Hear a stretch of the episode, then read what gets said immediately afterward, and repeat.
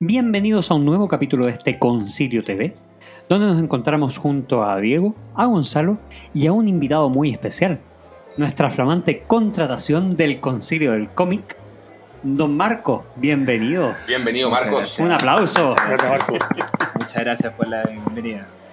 Oye, eh, estamos en tan ilustre compañía, ya les vamos a contar por qué, pero antes de comenzar les queremos recordar que nos pueden encontrar en nuestras redes sociales, en El Concilio Media, en Instagram y en Twitter, que ya, ya lo retomamos, gracias Gonzalo. Em, Sí. Y nada, No es necesario el recordatorio pasivo-agresivo, Miguel, todos los capítulos de que ya revolví, volví con Twitter, ¿ya? Ya entendí la misión. ya entendiste el mensaje. Sí, sí, sí. Exacto. Maravilloso. bueno, eh, estamos reunidos acá para hablar de la última serie hitazo de televisión lanzada por Homebox Office o HBO. Estamos hablando, por supuesto, de la última aparición de Pedro Pascal cuidando a una criatura que no es suya. Y no nos referimos a Mandalorian, no. Nos referimos a la recientemente terminada The Last of Us en su primera temporada. Más conocida como La Estofa. ¿Por qué la estofa, Diego? Lo que pasa es que mi hermano me contó la siguiente anécdota. Me dijo que estaba un día X en la universidad, ahí deambulando, como, como se solía hacer en la universidad cuando tenías horas muertas, y que de pronto encontró un- a, a un compañero que le dijo, no, que estaba en el laboratorio jugando La Estofa. ¿Qué es eso? Las Estofas, exactamente. Maravilloso. Así que, por favor, Miguel, Bueno, que a lo menos corría ese juego. este, este, este capítulo tienes que bautizarlo como La Estofa en Spotify. Por supuesto, va, va a tener tres títulos. Bien. Oye, eh, ya le vamos a empezar a sacar lustre a la nueva contratación. Sí, que cuente toda la historia del juego. Es, el- es- es el único de nosotros que lo ha jugado, ¿no? O Gonzalo también. Sí. No, también lo jugué. Entonces, le vamos a pe- a pedir entonces a Marcos que nos que haga la introducción un poco de, de lo, que, de lo que ha sido el Last of Us eh, para la historia del, del- del videojuego. Diego, Gonzalo, Yo me vayamos, a, quedé- vayamos, a Yo me quedé en el Super Nintendo, compadre. vayamos a prepararnos la piscola ya, empecemos a, vayamos a buscar nuestro vituperio. Siento que Nos vemos aquí, sacando el tanque de oxígeno, compadre. Se está tomando aire totalmente, güey. Vamos. Dale, Marco. auditor, que ese botoncito que dice más 15, lo puedes apretar cuatro veces. Por lo menos. Por, un- por dos y vaya. No, mira. Eh, The Last of Us es un juego que viene de la compañía Naughty Dog. Naughty Dog es una compañía, eh, una tercera fiesta, que producen juegos de video que estaba en ese entonces eh, llevándose los créditos por un juego que se llama Uncharted. Uncharted yo creo que muchos de ustedes conocen. Qué Eh, nombre. Y tiene una película con Tom Holland que parece que era discreta, ¿no? Eh, eh, hemos quedado en el acuerdo de que no vamos a tirar hate frente a otras situaciones, pero no, Discreta no es hate. estamos de acuerdo. A mí, a me entretuvo lo suficiente para, para verla hasta el final un domingo por la tarde. Ok. Dale. Claro. Volvamos a of Us. Volvamos a of Us. Vamos a ver las tofas. El asunto es que estando eh, la producción de. Tengo recuerdo que creo que la segunda edición de Uncharted, eh, con su personaje principal, Nathan Drake, eh, el- los productores de Naughty Dog, específicamente Neil Druckmann, que está también a cargo del mismo, eh, vio un, un documental, un programa en la tele que hablaba de este famoso Cordyceps. El Cordyceps es este hongo el cual se, se basa el, el juego, que inclusive ya se ha demostrado que produce un efecto especial en algunos insectos, donde un hongo infecta a los insectos, lo, lo- lo invade completamente y genera una actuar un poquito extraño respecto a la, a la familiaridad que tienen los insectos con la naturaleza. Entonces, ellos empezaron a surgir una, una serie de preguntas. Principalmente dijeron: ¿qué pasaría si la naturaleza comenzara a reclamar lo suyo? Ojo con ese concepto. ¿Qué pasa si la naturaleza comenzara a reclamar lo suyo? Entonces empezaron a crear esta idea de un juego donde lo que querían hacer era situar a un personaje eh, que iba a tener este conflicto como padre-hija eh, y un- eh, eh, todo esto envuelto en un viaje largo y en un mundo especie de post-apocalíptico que fuese infectado por este virus, perdón, me equivoco, por este hongo, que generaba que los infectados, las personas que, está, que padecían de- de- del contacto con este hongo, que se convertían en una especie de zombies, que eso es lo que nosotros conocemos ahora en la serie actualmente. Ahora eh, estamos hablando del año 2012, donde se muestra el primer tráiler argumental del videojuego, donde se, se- tiró como fecha de lanzamiento el año 2013. Y una de las cosas que también como dato aparte importante fue que la música del juego fue producida por un compositor argentino, Gustavo Santaolalla, que de hecho podemos escuchar en, en el, en el opening de toda la serie una canción que fue la original producida por él. Ahora, Perdón, tremendo Gustavo Santolaya. tremendísimo. Ya tuvo una colaboración con Pedro Pascal, indirecta por supuesto, en Narcos, Mira. entre otras cosas. Entonces ahora lo que tenemos que situar es la temporalidad del juego. El juego nace en el año 2013, donde se sitúa en principalmente dos etapas. Tenemos una primera etapa que es la que está eh, bien resumida en el capítulo número uno, donde se encontramos a un Joel de 35 años, eh, un contratista, trabajador de, como nosotros le diríamos, le diríamos en Chile los pololos, o sea, como trabajos que sean esporádicos, eh, que tiene una hija, hija de 14 años, Sara, y viven en ese primer episodio eh, lo, que es el, lo que es el brote de esta infección, donde principalmente tiene, se encuentran con el hermano de Joel tratando de escapar de, la, de donde vivían, porque rápidamente las personas que habían estado en contacto de alguna forma, no sabemos cómo, con el hongo empiezan a presentar síntomas de una infección que lo empieza a convertir en una, en un ente tipo zombie. O sea, no sabemos cómo se va a manifestar en ese minuto, no, no sabemos la rapidez con infecta este hongo. Eh, vemos algunos síntomas en las primeras escenas de la serie, de cómo algunos jóvenes en el colegio están presentando algunos como Twitch, así como eh, temblor y cosas así. Pero principalmente llegamos a la, a la escena, ojo, vienen spoilers para los que no han visto la serie, lo lamento mucho. Pero, pero, pero, pero, Adelante. Partamos primero sin spoilers. Exacto. Perdamos sin Ya, spoilers. sí, eh, hablemos que- como lo general. Mira, le hemos estado garantizando a nuestros auditores últimamente unos 30, 40 minutos iniciales sin, Sin spoilers, spoilers. me parece Después, impecable. eh, Es que llevamos intentando grabar el capítulo como tres horas, entonces. bueno, entonces en resumen, voy a irme a la parte sin spoilers. Tenemos una primera instancia que es el brote, que va seguido a, que a una escena que ocurre 20 años después, donde tenemos a Joel viviendo en una zona de cuarentena.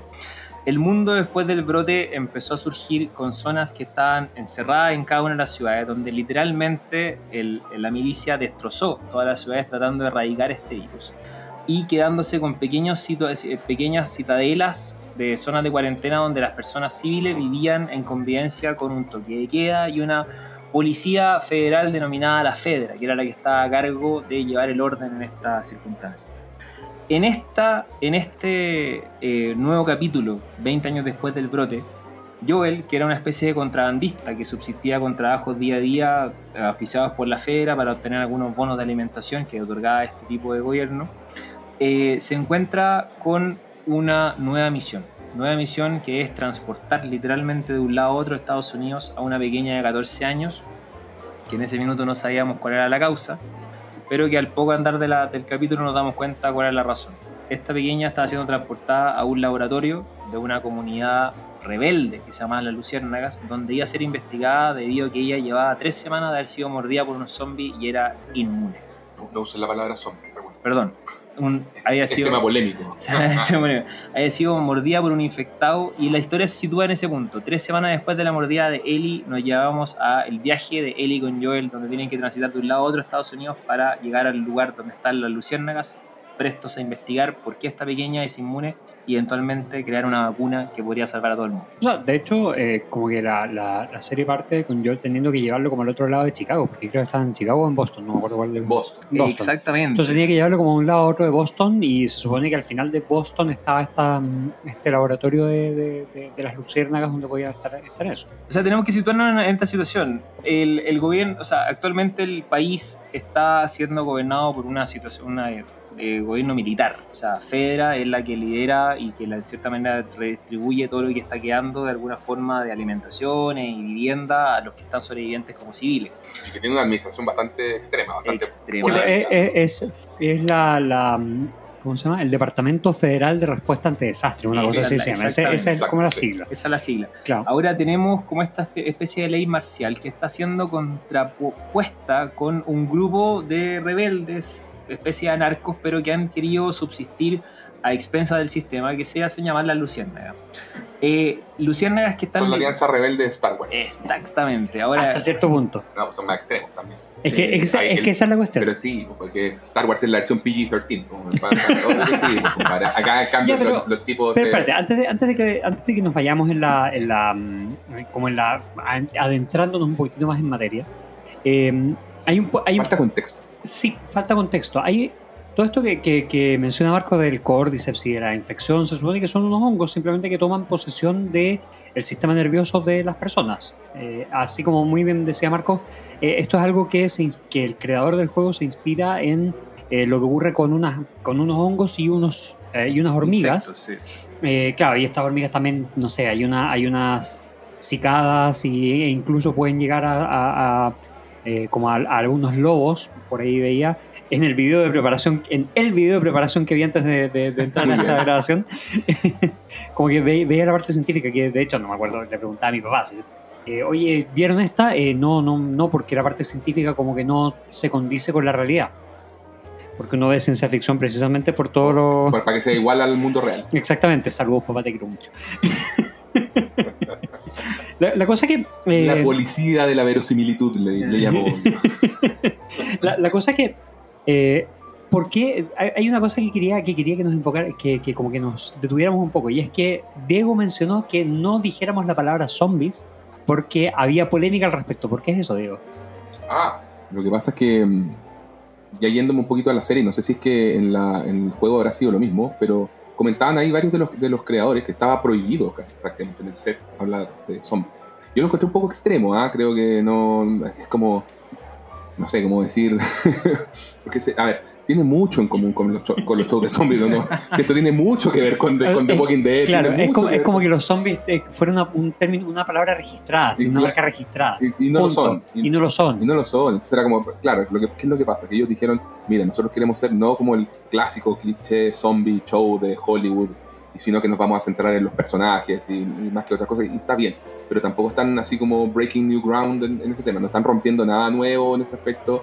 A, a- a mí me encantó la, la serie, creo que quizás también es un buen punto de, de- de partida de, de siglo. Es una excelente serie.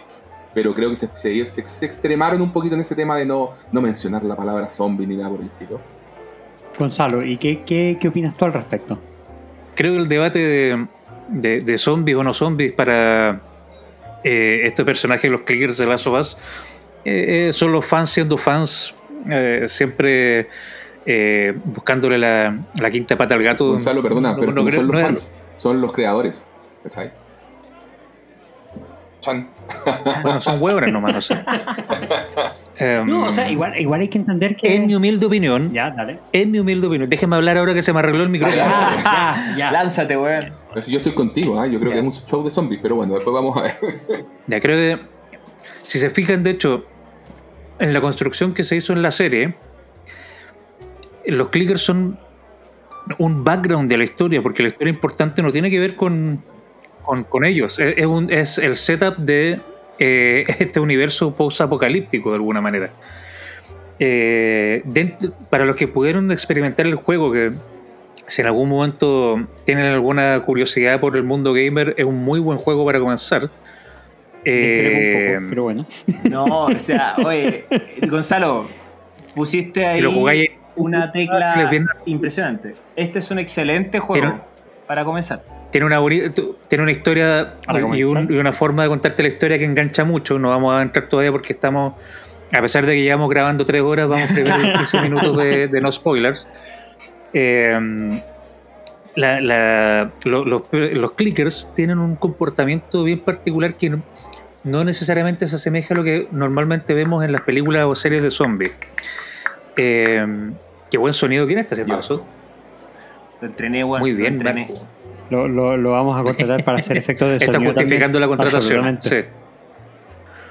Eh, entonces yo, yo siento que es, es irrelevante la discusión y, y perfecto. Yo entiendo que a lo, mejor- a lo mejor los creadores no quieren que se les, se les eh, nomine como zombies porque no quieren entrar dentro de la categoría de una serie Eso. o un juego de zombies. Es básicamente por ponerse la etiqueta o no ponerse la etiqueta.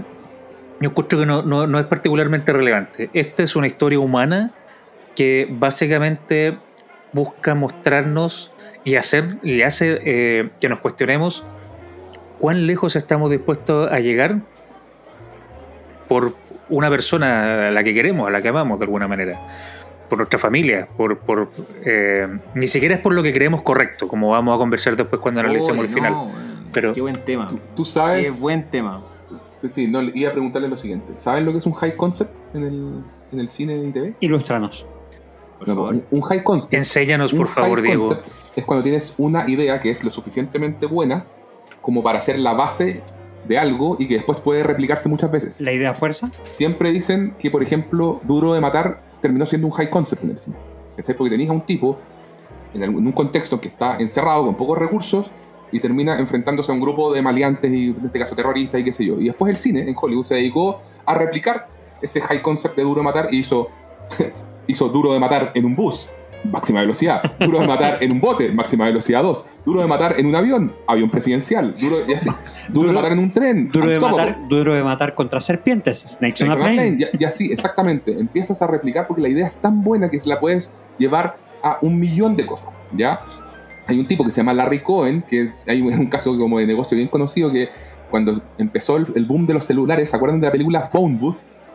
La de la, la de la cadena del, la de la cadena Sutherland y Colin Farrell. Colin Farrell, exactamente este tipo, Larry Cohen, que era un director de cine de género, de terror y toda la cuestión, bajo presupuesto y qué sé yo, fue y le vendió al mismo estudio la, dos veces la misma película, es un maestro. le vendió Phone Booth y le vendió Cellular, que es una película, no me acuerdo si con, si con Jason Statham o no sé qué cuestión, pero es No, el es mismo... con el Capitán América. Capitán América, Chris Evans. Entonces. Pero es el mismo concepto de que está el tipo conectado con el celular resolviendo un tema que está ahí con la urgencia y no puedes cortar y, toda la- y todo. el- Y después hay una que es como 911 con Halle Berry. ¿no? Sí, sí, además está de call. Toda la razón. Sí, pues, ¿viste? Ahí viene, el, el. Hay un 911 con Jake Gyllenhaal. Sí, también. Sí, sí, sí, sí, que, es un remake a su vez de una película danesa. Entonces, de, de. Guild, dice, ya, pues entonces por eso, tienes esa, esa idea, ese es el high concept. Entonces yo creo que más allá de zombie, no zombie, que, acá tú quieres demarcarte porque quieres centrarte en lo humano, en el high concept, lo que está por arriba, el paraguas de todo esto que involucra zombies infectados, el nombre que tú le quieras poner, es gente en un mundo, en un contexto post-apocalíptico, se acabó el mundo. Tienes que sobrevivir y tienes que buscar conexión con tu humanidad perdida. Y ese es el high concept, compadre. Entonces, lo que le- con lo que tú decores eso, como tú lo redondees, si quieres ponerle zombies, quieres ponerle. Infectado. eh, Llámale. Yo le, le agregaría un poco dentro de esa línea del high concept que quizás ya el, el- el ser humano no es el pináculo de la cadena alimenticia, porque ahora tiene un depredador natural que lo tiene siempre arrinconado. Perfecto, dale. bueno, Pero, pero se entiende que se entiende que se acabó el mundo. o sea, y ahí es donde por eso tú llegáis al punto de empalmáis esto con cosas como Soy Leyenda, que tampoco son zombies, son como unas cosas media vampirescas, Sí, ¿no? En sí, Soy sí, Leyenda, sí. y entonces Claro, Que ya. se puede mejorar. Ojo, que se- en Soy Leyenda se puede mejorar. Perfecto, sí. Ahora no lo sabemos. Sí, sí. no lo sabe. En teoría sí. En teoría, teoría. sí. Pero bueno, Pero tenía estas tenía estos, estos casos, cosas. O sea, tenía novelas de Cormac McCarthy como eh, La Carretera, Fear the Road, la película que Road, se, se sí. llevó como con Vigo Mortensen, en que Vigo Mortensen también va con un niño. Y de hecho, todo este tema de llevar de que un adulto, un, un héroe, antihéroe crepuscular, como podríamos llamar, muy, muy del western también, que va cuidando a un, a un pequeño, indefenso. eh, indefenso. Eso, eso está en The Road y está mucho antes. Está, acuérdense, en Lone Cap, ¿cómo se llama ese? Lone. ¿Cómo se llama? ¿No se acuerdan de ese manga que, que es eh, japonés? ¿Cómo se llama? Eh, como suelen ser los mangas. Sí, bueno. gracias, gracias, Miguel. Sí, la- lo- los mangas de Argentina no, todavía no, no pegan. No me acuerdo, es Lone Man, no me acuerdo cómo se llama. Da lo pero mismo. Uncapped, One Punch cachorro. Man. Pero el tipo, no, no. Pero es muy, es muy antiguo, si es un manga ¿Para qué como- te trajimos, Marcos? Es como del año No. 70, compadre, es como del año 70. Pero de, de eso, de eso eh, ahí está, la, ahí está la, la parte genial, que, que es como un samurái que va también cuidando a un, a un niño pequeño. Y, y ahí es donde vienen Mandalorian y, y, y- Y cosas más. tantos, tantos, tantos otros. Y Pedro Pascal, todo lo que ha replicado esa, esa fórmula en, este- en este tiempo. Entonces, Ya. lo Si que- algún lo día que nos escucha, grande Pedrito. Grande Pedro Te queremos, Pascal, Pedro. Sí, sí, sí, sí. Oye, eh, yo, Pero quería, sí, yo quería hacer una precisión estúpida, lo sé, pero son ese tipo de precisiones que yo hago. Eh, los clickers es solamente uno de los estados que, que tienen Qué buen estos, tema. estos infectados. ¿ah? Dale, Eh. Marcos, go, Marcos. Ah, me está dando el pie. Pero es que acá me quiero agarrar de do- dos conceptos que hablaron muy, muy, muy en certeza. La primera es que quizá la, la producción eh, quería mm, alejarse del tema película de zombies, juego de zombies, porque es un concepto, es cierto, y queremos alejarnos de eso, porque este juego primero que todo introduce el concepto de la escasez, y eso es una cuestión que tenemos que, para los que, o sea, este podcast va a tener como dos líneas, quienes no hayan jugado el juego y quieran jugarlo, quienes no hayan visto la serie y quieran disfrutarla. Pero este juego lo que se introduce en el mundo es ese concepto de la escasez. ¿Qué significa la escasez? Voy a enfrentar una etapa, voy a enfrentar una escena donde tengo que de repente deshacerme de cinco zombies o de, algunos contrabandistas, que alguien que me quiere matar, pero ya no tengo eh, muchas herramientas, sino que me tengo que enfrentar a la escena con un ladrillo, una piedra, una mitad de cuchillo y una bala. Eh, si pego el balazo primero, el resto me cacha. Si ocupo el cuchillo a lo lejos, de repente no logro el daño que quiero lograr. Entonces me enfrento a esa escasez permanente. Me enfrento a ese tema de que tengo que jugar con lo que puedo agarrar al lado, tengo que empezar a crear cosas. Y eso es lo que hace entretenido el juego. Pero como tema independiente, ese eso es lo que una de las cosas que introduce este juego, que lo hace tan llamativo. Ese concepto de que cada eh, minuto a minuto tengo que estar jugando con que estoy apenas sobreviviendo en este mundo. Este Tienes que estar tomando decisiones estratégicas constantemente. ¿Perdón? Tienes que estar constantemente tomando decisiones estratégicas. Porque como tú dices, este no, es un juego como a lo mejor Uncharted u otros juegos que había mencionado antes, donde eh, es, agarrarse a tiros con el resto e ir avanzando, disparando. Y, en esa manera tan irreal que vemos las películas de acción también aquí, eh, tú no sé, tienes 10 balas para toda una misión y, tienes que cuidar tus recursos y la mayoría de los recursos son hechizos, o sea, tú te vas haciendo eh, cuchillos con, las cosas que vas encontrando ahí y son... Eh, el arma que más usas termina siendo un ladrillo o, piedras que vas encontrando en el camino. Entonces, eh, eso le, da todo un otro ambiente de, de tensión y desesperación de que no, no, nunca cuentas con todas las herramientas que necesitas para salir adelante. Hay que ponerse creativo. eso, eso creo que se reflejó súper bien en, esa escena en la que Pedro Pascal como que le sacaba un arma a alguien al que terminó matando y, la escondía, la, guardaba, la dejaba como en su reserva porque decía, viejo, esta es muy poco práctica de llevar porque no se consiguen balas, porque eh, en el fondo te muestra y te... Eh, esto que dice Marcos, de la escasez, te lo muestra y te lo refleja en este tipo de cosas. En el no me conviene llevar esta arma porque es un peso extra, no, no, es, de, no es práctico su uso, mejor lo dejo acá por si acaso me sirve alguna vez y para más adelante. Ahora no me sirve. Exactamente. Y eso lo encontré maravilloso. Sí, John McClane se hubiera metido la mano al bolsillo, hubiera sacado, sacado un cargador exactamente del tamaño del arma y hubiera seguido adelante. De hecho, bueno, la, en la capítulo de Billy Frank, eh, que es el capítulo creo que número 3 del, de la historia, introducen a un personaje que en el caso de la serie es un personaje impresionante. O sea, el personaje de Bill, que no me acuerdo cuál es el nombre, que actúa también en Parks and Recreation. Nick Offerman. Oye, ese gallo, Yo creía que se llamaba Ron Swanson. Ron Swanson. o sea, un personaje que no puede haber estado más pintado para él en, otra, en otro minuto. Tremendo. En el juego, la razón única por la cual está ahí es porque le enseña a Joel el arte de manufacturear eh, trampas, eh, trampas con lo que tenga a la mano. Y de hecho la única razón por la cual está ahí es en parte que le entrega como este primer upgrade de empezar a, crear cosas, pero en este caso lo introducen de una manera eh, mucho más humana, y no solamente más humana, sino que es una dedicación exclusiva a un capítulo que narra una historia de vida de personajes que estamos viviendo que de cuántas veces salieron memes diciendo, o sea, yo me, me paré a ver Last of Us pensando que hacer un capítulo de zombie terminamos todos llorando, así, pero mirando este capítulo de una manera impresionante, como que la historia que se iba dando era una historia que realmente te tocaba esta realidad vívida de lo que es la falta de humanidad del post-apocalipsis en esta circunstancia. O sea, la forma en que Dragman, como productor de la serie, logró trabajar y la profundidad de su personaje en este entorno es lo que nos da quizá una de las grandes eh, pros de la serie vas a vivir más allá del juego, vas a vivir realmente a las personas. Sí. Sí, y hay un poco en palma con lo que con lo que mencionaba Gonzalo, de que esto se preocupa mucho más de la humanidad, si se quiere, independiente del high concept y de todo. O sea, efectivamente vivimos en un mundo apocalíptico, eh, tenemos todo este entorno, toda esta parte, comillas, pintoresca, eh, que es lo que nos da los límites y las reglas del juego eh, del, del, mundo en el que vivimos, pero hubo varios capítulos no parecían infectados. Sí, estoy de acuerdo. Eh, en, The Walking Dead pasaba lo mismo. ¿ah? yo no vi Walking Dead. Yo vi como siete temporadas de Walking Dead y tiene una casi entera que están encerrados en una granja y casi muy pocos zombies. Era cuando se estaba acabando el, presupuesto. Te voy a invitar a ti para el capítulo Walking Dead. O sea, Sí. es un cómic que está terminado. Sí, pues, está un cómic que está terminado, exacto. Y. Bueno, la, la o sea, cosa- si lo, si Yo lo- creo que lo eso- único que quiero la gracia de esos capítulos que No, no sé, lo único que quiero decir es que a, a mí, con todo este tema de más son zombies, no zombies, yo creo que era más, lo más sano era decir, ¿por, por qué no decir eso? O sea, loco, da lo mismo, sí, zombie, no zombie, acá le, le dimos la vuelta con este tema del Cordyceps, todo, todo bien, pero negarlo también me parece un poco gracioso cuando son tantas las tantos los puntos de, de encuentro, cuando tampoco, a mí, ¿qué es lo que me pasa con esta serie? Y como para ya entrar a, a la parte como más de apreciación de, de- de lleno a nivel general, porque estamos todos hablando sin spoiler. A mí me gustó mucho, pero si, si soy súper sincero, le, le duela a quien le duela, tampoco encontré que era una serie particularmente original.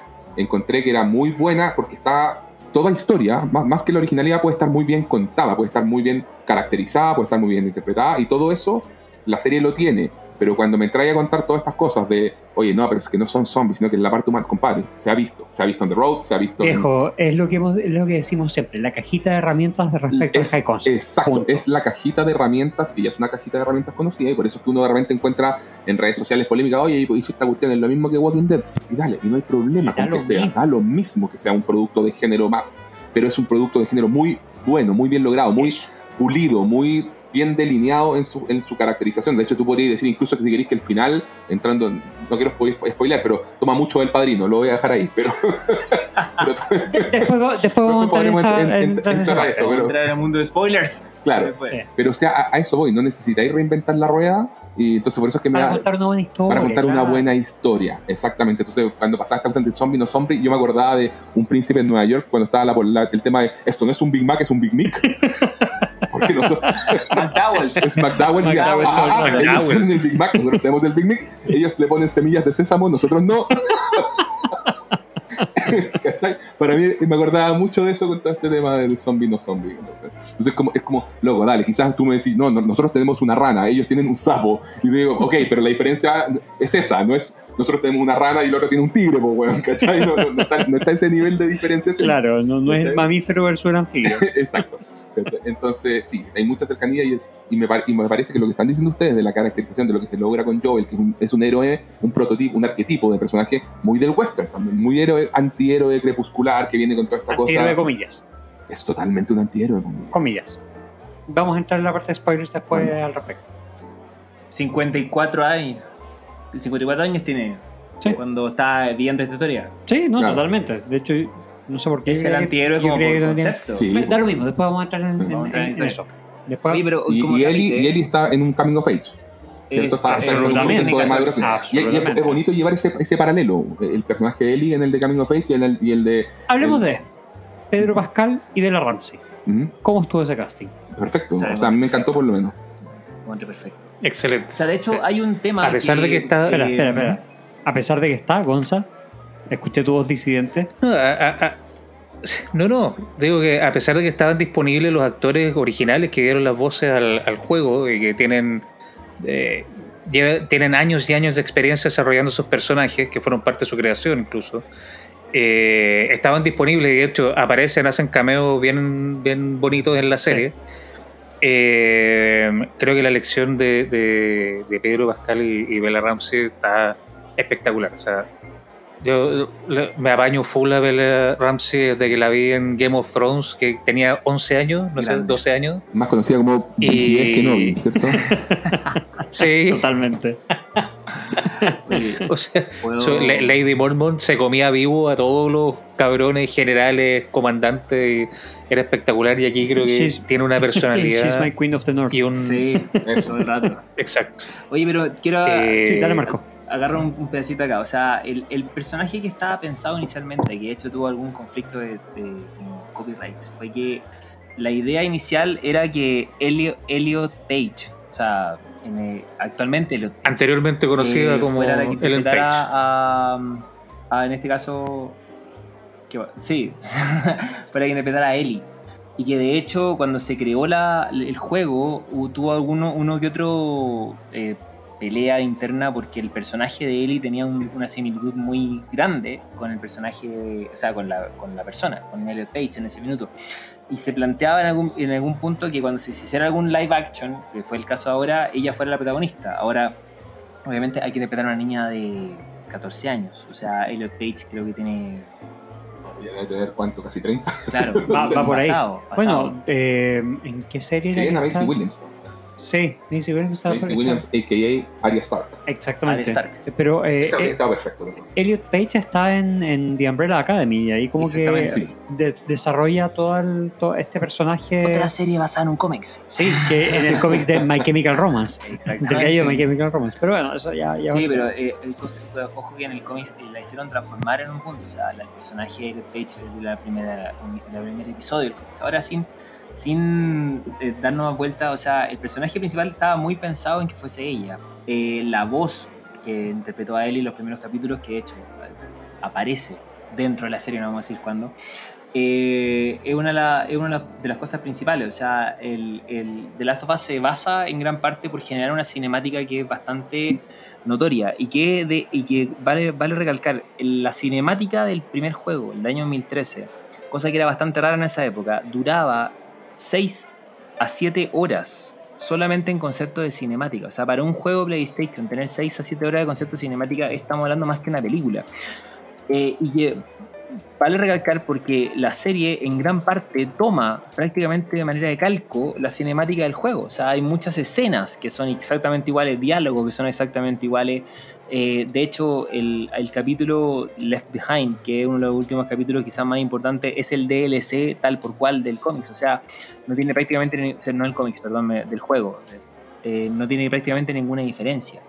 Pero lo que cabe recalcar es eso, el juego en sí te transporta a esta película y una de las cosas por las cuales enganchó tanto es porque el juego en sí es como una gran película que tú estás viviendo como el protagonista. Eh, en ese mismo ámbito se crea la serie porque es tan, es tan increíble el efecto que logra el juego en el, en el cliente, en el jugador, o sea que se pega porque te estás viviendo esta cinemática paso a paso que al final la serie lo que hace es recalcar eso. Es como que le dieron un poquito la pega fácil, pero De hecho, con un eh, buen resultado. Eso, eso era lo que, lo que le- veía, no leía. Veía por ahí en varios videos de, como de, de comentarios respecto a los capítulos. Es que hacer la adaptación de The Last of Us era, comillas, eh, una pega fácil. Y comillas porque igual tenéis que tener un montón de, de, producción para atrás. O sea, eso, eso lo sabemos. Sabemos que hay un arduo trabajo atrás de esto. Pero en el fondo estaba tan bien hecha la parte cinemática del juego que hacer la adaptación en verdad no era tan complejo como hubiera sido, como fue hacerlo de otros juegos, o sea, de Assassin's Creed y de otros tantos, eh, no deja de ser complejo versus Last of Us que trabajó muy bien la, parte cinematográfica desde un principio. Tomemos en consideración que históricamente los juegos llevados a la pantalla han sido eternamente un fracaso. Sí, eternamente un fracaso. O sea, Sí. todos los juegos llevados a la pantalla en la historia han sido un fracaso. O sea, Street Fighter, Mortal Kombat, eh, Doom, Super Mario Bros. Super Mario Bros. te, te vamos a pelear Mortal Kombat, pero dale. Mortal La- Kombat la las última, la o sea, última. La última, ya, puede ser, pero... Con cariño a la primera. Sí, y la Eh, primera también es un clásico de Q. o sea, en tiene, un el lugar en nuestro juego llevado a la corazón. pantalla siempre ha sido un fracaso. Sí, no es cierto, no han tenido todo el éxito correspondiente. Pero, mm, pero bueno, eh, es, es parte de, o sea, de hecho por eso se dice que, eh, que The Last of Us es uno de los eh, de las mejores adaptaciones de videojuegos a la pantalla. ¿Cómo se llama la de Netflix? Estuvo muy buena, la animada, que también era un juego. ¿Te acordáis? Arkane, Arkane. Que era basada en League of Legends. The Witcher. Le- League of Legends. The Witcher. Claro. The Witcher, ojo que es un libro. Es un libro, sí. Llevaba ¿Verdad? un juego. ¿Verdad? Sí, Claro, sí, verdad. es un libro y la un serie. juego, sí, sí, sí. No, Con mira, Henry Cavill. Guachón. Guachón. Guachón. Guachón. Me lo cuestiono todo. Guachón. dudas en bisexualidad. Pues, ¿Quién no? ¿Quién no? Me van a retar. No, no viejo, Henry Cavill. No, todos, sabemos que tenemos un wild card con, con Henry. Absolutamente. Sí. Hay gente que, que dice como yo tengo duda en lo que me haría. Yo no tengo ninguna duda en lo que estaría que me hiciera. No tengo ninguna duda. Cero. Cero. Tengo súper claro. Ok, bueno, entonces.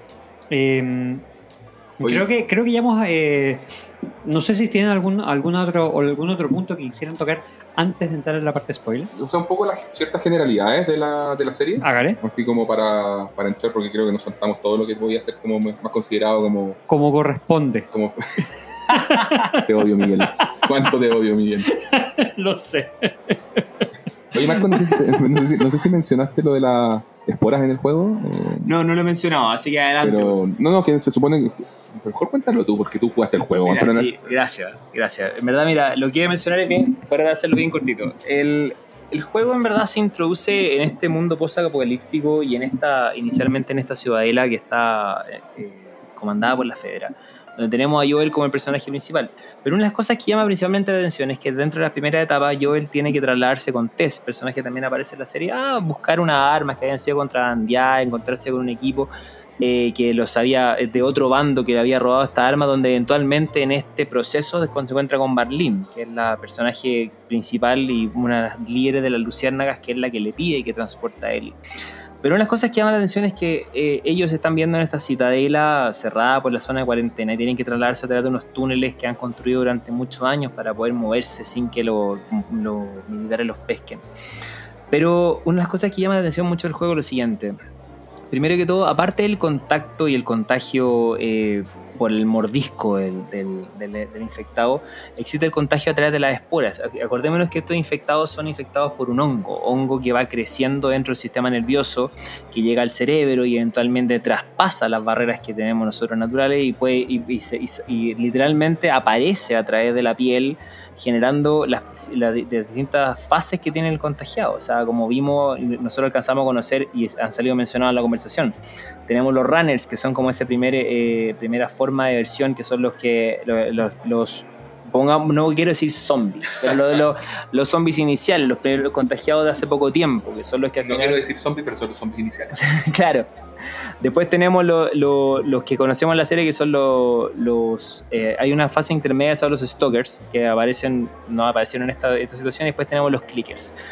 Los fucking clickers. O sea, en el juego, créeme que yo no, no quiero. eh, Casi gas caca, dime, al- te- te alardear. cambio de pañales. Sí, literalmente, no quiero alardear. Ese ha sido uno de los pocos juegos que he tenido que disminuir la dificultad en ese minuto. O sea, poniéndome en posición fetal en la cama, diciendo, loco, no puedo pasar esta etapa, eh, no quiero escuchar más ese ruido. Eh, ¡Quiero a mi mamá! esa cuestión, o sea, empieza a sonar en la, en la nuca, es impresionante en lo, en lo que logran. Pero, y también tenemos lo- los que han llevado más tiempo, los bloaters que aparecen en uno de los capítulos, que son estos como eh, eh, contagiados inflados porque llevan años de procreación. De hecho, esos aparecen ya con el capítulo 6 o 7. Eh, sí, de hecho, el capítulo que está calcado al juego y es Sí, impresionante. los nombran. Bueno, de- antes de entrar a la parte de spoilers, después quiero tocar que, eh, el tema de similitud del juego con, con serie.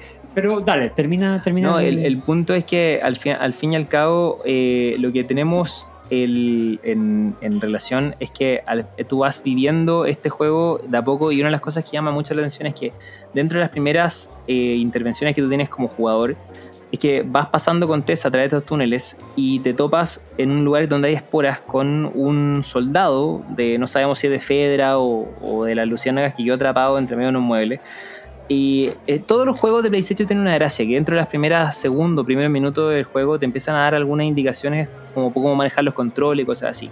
The Last of Us como juego tiene una gracia, que la primera interacción que tienes con una pistola es cuando te encuentras con este soldado. Que soldado que tuvo un encuentro con unos, runners donde se le rompe la máscara que lo protegía de las esporas, donde se está respirando esporas alto rato, lo cual va a hacer que se contagie y pueda eh, cambiar a este infectado durante las siguientes horas. Y te pide que lo mates te pide que termines con su vida porque no quiere sufrir el convertirse en, un- en uno de estos infectados. La primera interacción que tienes con un arma en el juego es literalmente para apuntar a la cabeza a un NPC y matarlo. Eso te, te setea el desde. El juego va de ahí hacia arriba. O sea, el juego te va a explotar la cabeza con esta eh, literal inyección de emociones que va viviendo entre la historia, entre un padre que ha perdido a su hija y que gana a otra en esta situación de un- una misión donde tiene que entregarla para su estudio, porque va a ser la salvación del mundo.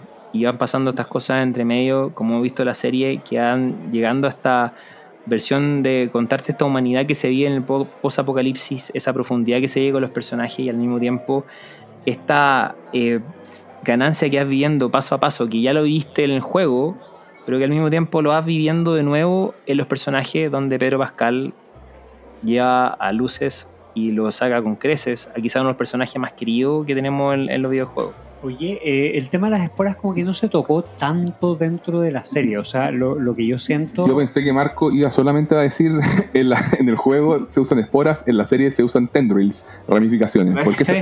eso, eso es lo que y se fue en volar. Ese fue el reemplazo. Ahora, Pero caché que sí, pues ese fue el reemplazo. Sí, ahora eh, lo que, de hecho, eh, bueno, la parte de las esporas está, está sacado muy de la naturaleza. O sea, hablamos nosotros Sí, de, que está- de que existe este, este hongo que infecta a las hormigas y que hay uno de los estados de las hormigas es buscar la parte alta de las plantas para poder sacar el hongo a través del, a partir de la hormiga. Mi- Mira, eh, es una cosa muy curiosa porque resulta que la, la hormiga también tiene como estos cuatro estados estos que, que decía Marcos de- del runner, del qué sé yo y todo eso, por supuesto llevado a, a- a hormigas. O sea, no vamos a ver hormigas cani- carnívoras eh, atacando a otra Mia hormiga. Clicker, Claro. Eh, claro, no, en el fondo es la, la- en el tercer estado, que sería el equivalente al clicker, la hormiga no ve muy bien, entonces busca, o más bien el hongo hace que la hormiga busque la luz. Y la luz eh, en este, en el ambiente donde ocurren eh, estas, donde proliferan estas comillas hormigas zombies, aunque las hormigas no quieran ser referidas como zombies, eh, sea el subir que las identifiquen como tal. Exactamente. Sea subir las plantas hacia lo más alto posible para llegar a la luz del sol, de manera tal de estacionarse ahí, hacer que el hongo prolifere, crezca y que pueda liberar esporas que se queden en el, a nivel de suelo y que infecten a nuevas hormigas. Oh my god. Sí, es una cosa, es una cosa muy entretenida, slash Est- Estudiar el Cordyceps. asustadora. No, totalmente. Eh, A mí me encanta esto de que el Cordyceps, en el fondo, si es que llegáis a esta fase de, clice- de, de- ¿cómo se llama? De clicker, Ajá, es porque ya la se te metió tanto en el cerebro Es que, perdiste la vista, se te abrió por toda la cabeza sí. y desarrollas esta habilidad tipo murciélago de funcionar con estas ondas Claro. que rebotan. eh, claro. Bueno, la, la cosa es que las hormigas buscan lugares donde haya luz, porque perdieron la vista o, o ya no ven tan bien y van subiendo hacia la parte de la luz. Bueno, en fin, eso, ese es como el paralelo está bonito, a... está bonito. Sí, no, es muy, Pues- es muy entretenido ver esa- ese paralelo con la naturaleza. Sí, no sé, lo único que yo quería decir, porque todavía no lo hemos dicho, es que el showrunner de la serie es Craig Mason, que tenía su, su antecedente, por ejemplo, en series como Chernobyl. Es el creador de Chernobyl. Qué buena serie esa. Eh, exactamente. Serieza. Y que previamente estaba muy orientado a la, a la comedia. Y, y si uno se pone a mirar ¿Cómo? como su currículum, Como uno lo ve en Chernobyl. Uno disfruta. claramente Chernobyl, fue un quiebre porque el, el tipo yo creo que le- no, sé, no sé qué pasó con su, con su vida, con su carrera ahí, pero, pero el tipo había hecho cosas como Super Hero Movie del 2008, The Ya. Specials del 2000, pero que eran cosas como mucho más livianas y familiares. Y, y, esta, el, y el episodio piloto de Last of Us era recién su tercera eh, vez que estaba como director, digamos. ¿ya? Por Ya. ejemplo, es eh, consultor, productor, eh, cons- consultant producer de la serie Mythic Quest. Ajá, muy buena ¿Que a ti te serie. gusta esa serie? Me encanta Entonces, por eso te digo, buena. siempre ligado como más a la, a la comedia. Había sido guionista, por ejemplo, de The Hangover 2 y 3, Ya. de Ladrona de Identidades, esa película de Ah, la Melissa de McCarthy, Melissa McCarthy y de Scary con Movie. Jason Bateman. Sí, y de Scary Movie 3 y 4. o sea, estamos que- que hablando. importan. Es que aquí lo importante. Entonces estamos hablando como de, de, de ese tipo en que de pronto ese, es- ese es tu currículum y de repente haces Chernobyl y es como wow, wow, wow.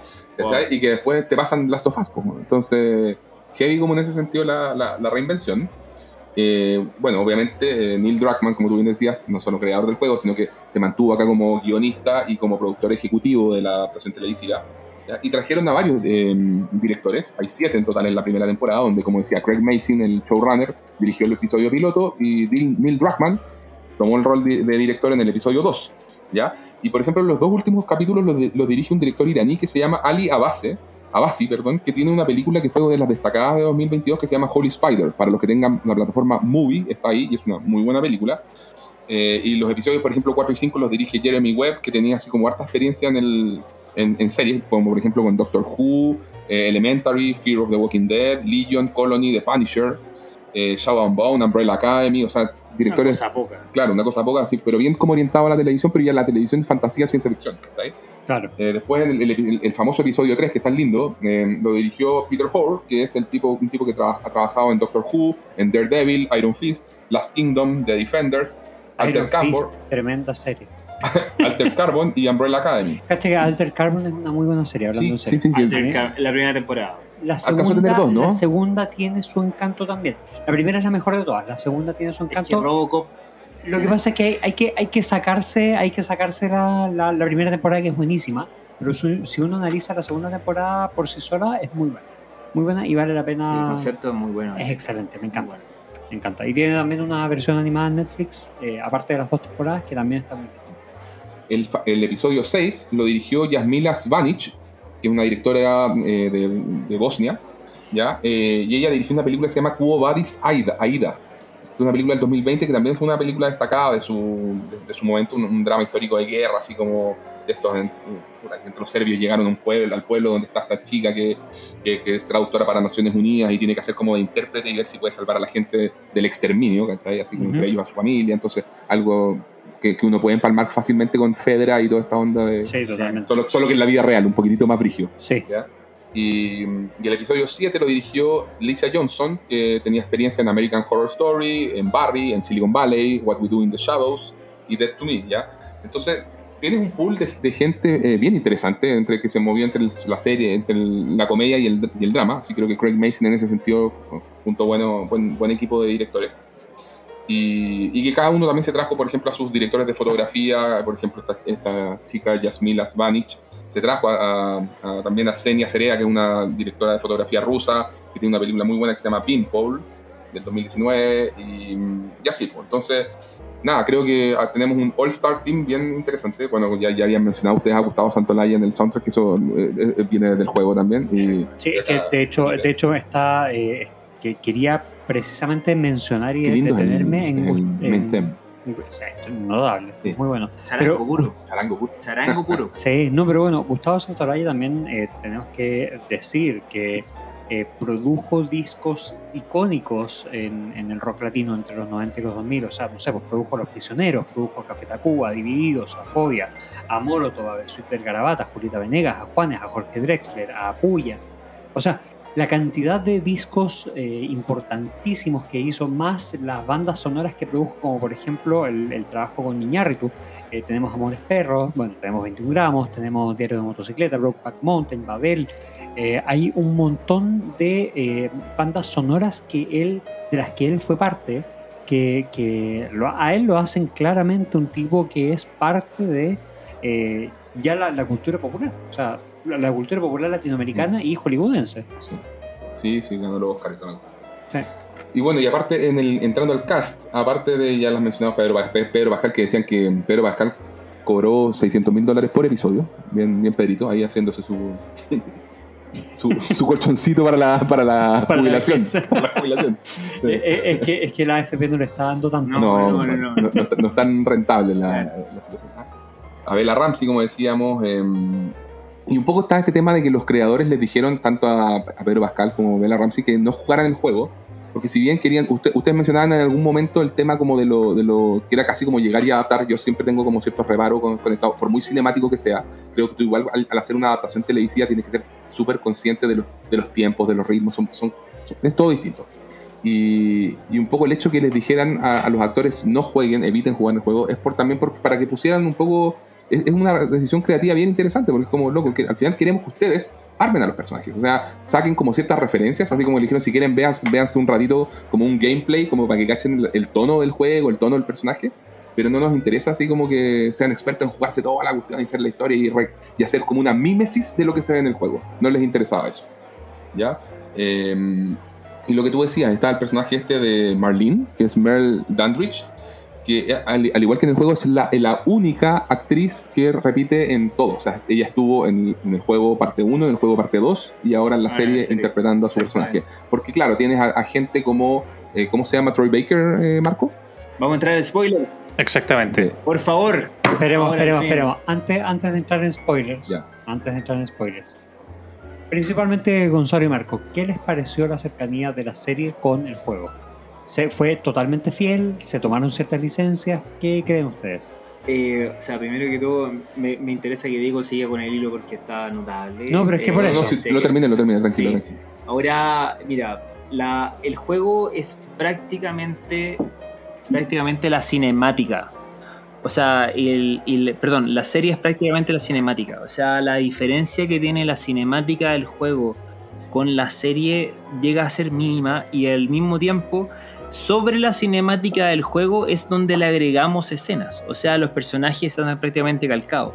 La, y uno puede ver hoy en día, circulan redes sociales en todas partes, como hay escenas que son prácticamente iguales y uno puede hacer como la comparativa. De hecho, esa primera escena que viene icónica cuando Joel dice tenemos que hacer hora para pasar de noche por el túnel, eh, Bella Ramsey como que mira por la ventana y le dice como tu reloj está roto y Joel como que abre los ojos mirando para arriba porque se acuerda de Sara en ese minuto eh, y la imagen uno lo ve en relación al juego es exactamente la misma. La imagen cuando ven la vista de, del, lugar donde tienen que llegar en Boston, la, las imágenes cuando están en Left, en Left Behind y están dentro del mall, son prácticamente las mismas, o sea, están calcadas con algunos acápites. Pero la serie le da una profundidad a los personajes que es distinta, le da un poquito más de cometido, le dan escenas extras. Esa escena cuando Joel habla con Tommy estando en, en, este condado que han creado los, los sobrevivientes y muestra a un Joel cansado un Joel que está agobiado por todas las cosas que por la responsabilidad que tiene que tener si darse cuenta que quizá no la pueda cumplir. Eh, esta, eh, esta, o, o, esta otra escena cuando eh, Ellie está cuidando a Joel después de la herida, donde vemos una Bella Ramsey que está como empoderada en el asunto y tiene que valérselas porque sin él no va a sobrevivir y se enfrenta como a, a este grupo de gallos que las va a matar. O sea, hay una serie de, de, de similitudes con el juego que llegan a ser yo te diría por un solo un 80-90%, que es lo que se sale un poco del juego, que es la gran gracia de la serie. En la serie tenemos, ¿cuántos serán? ¿Tres encuentros con infectados?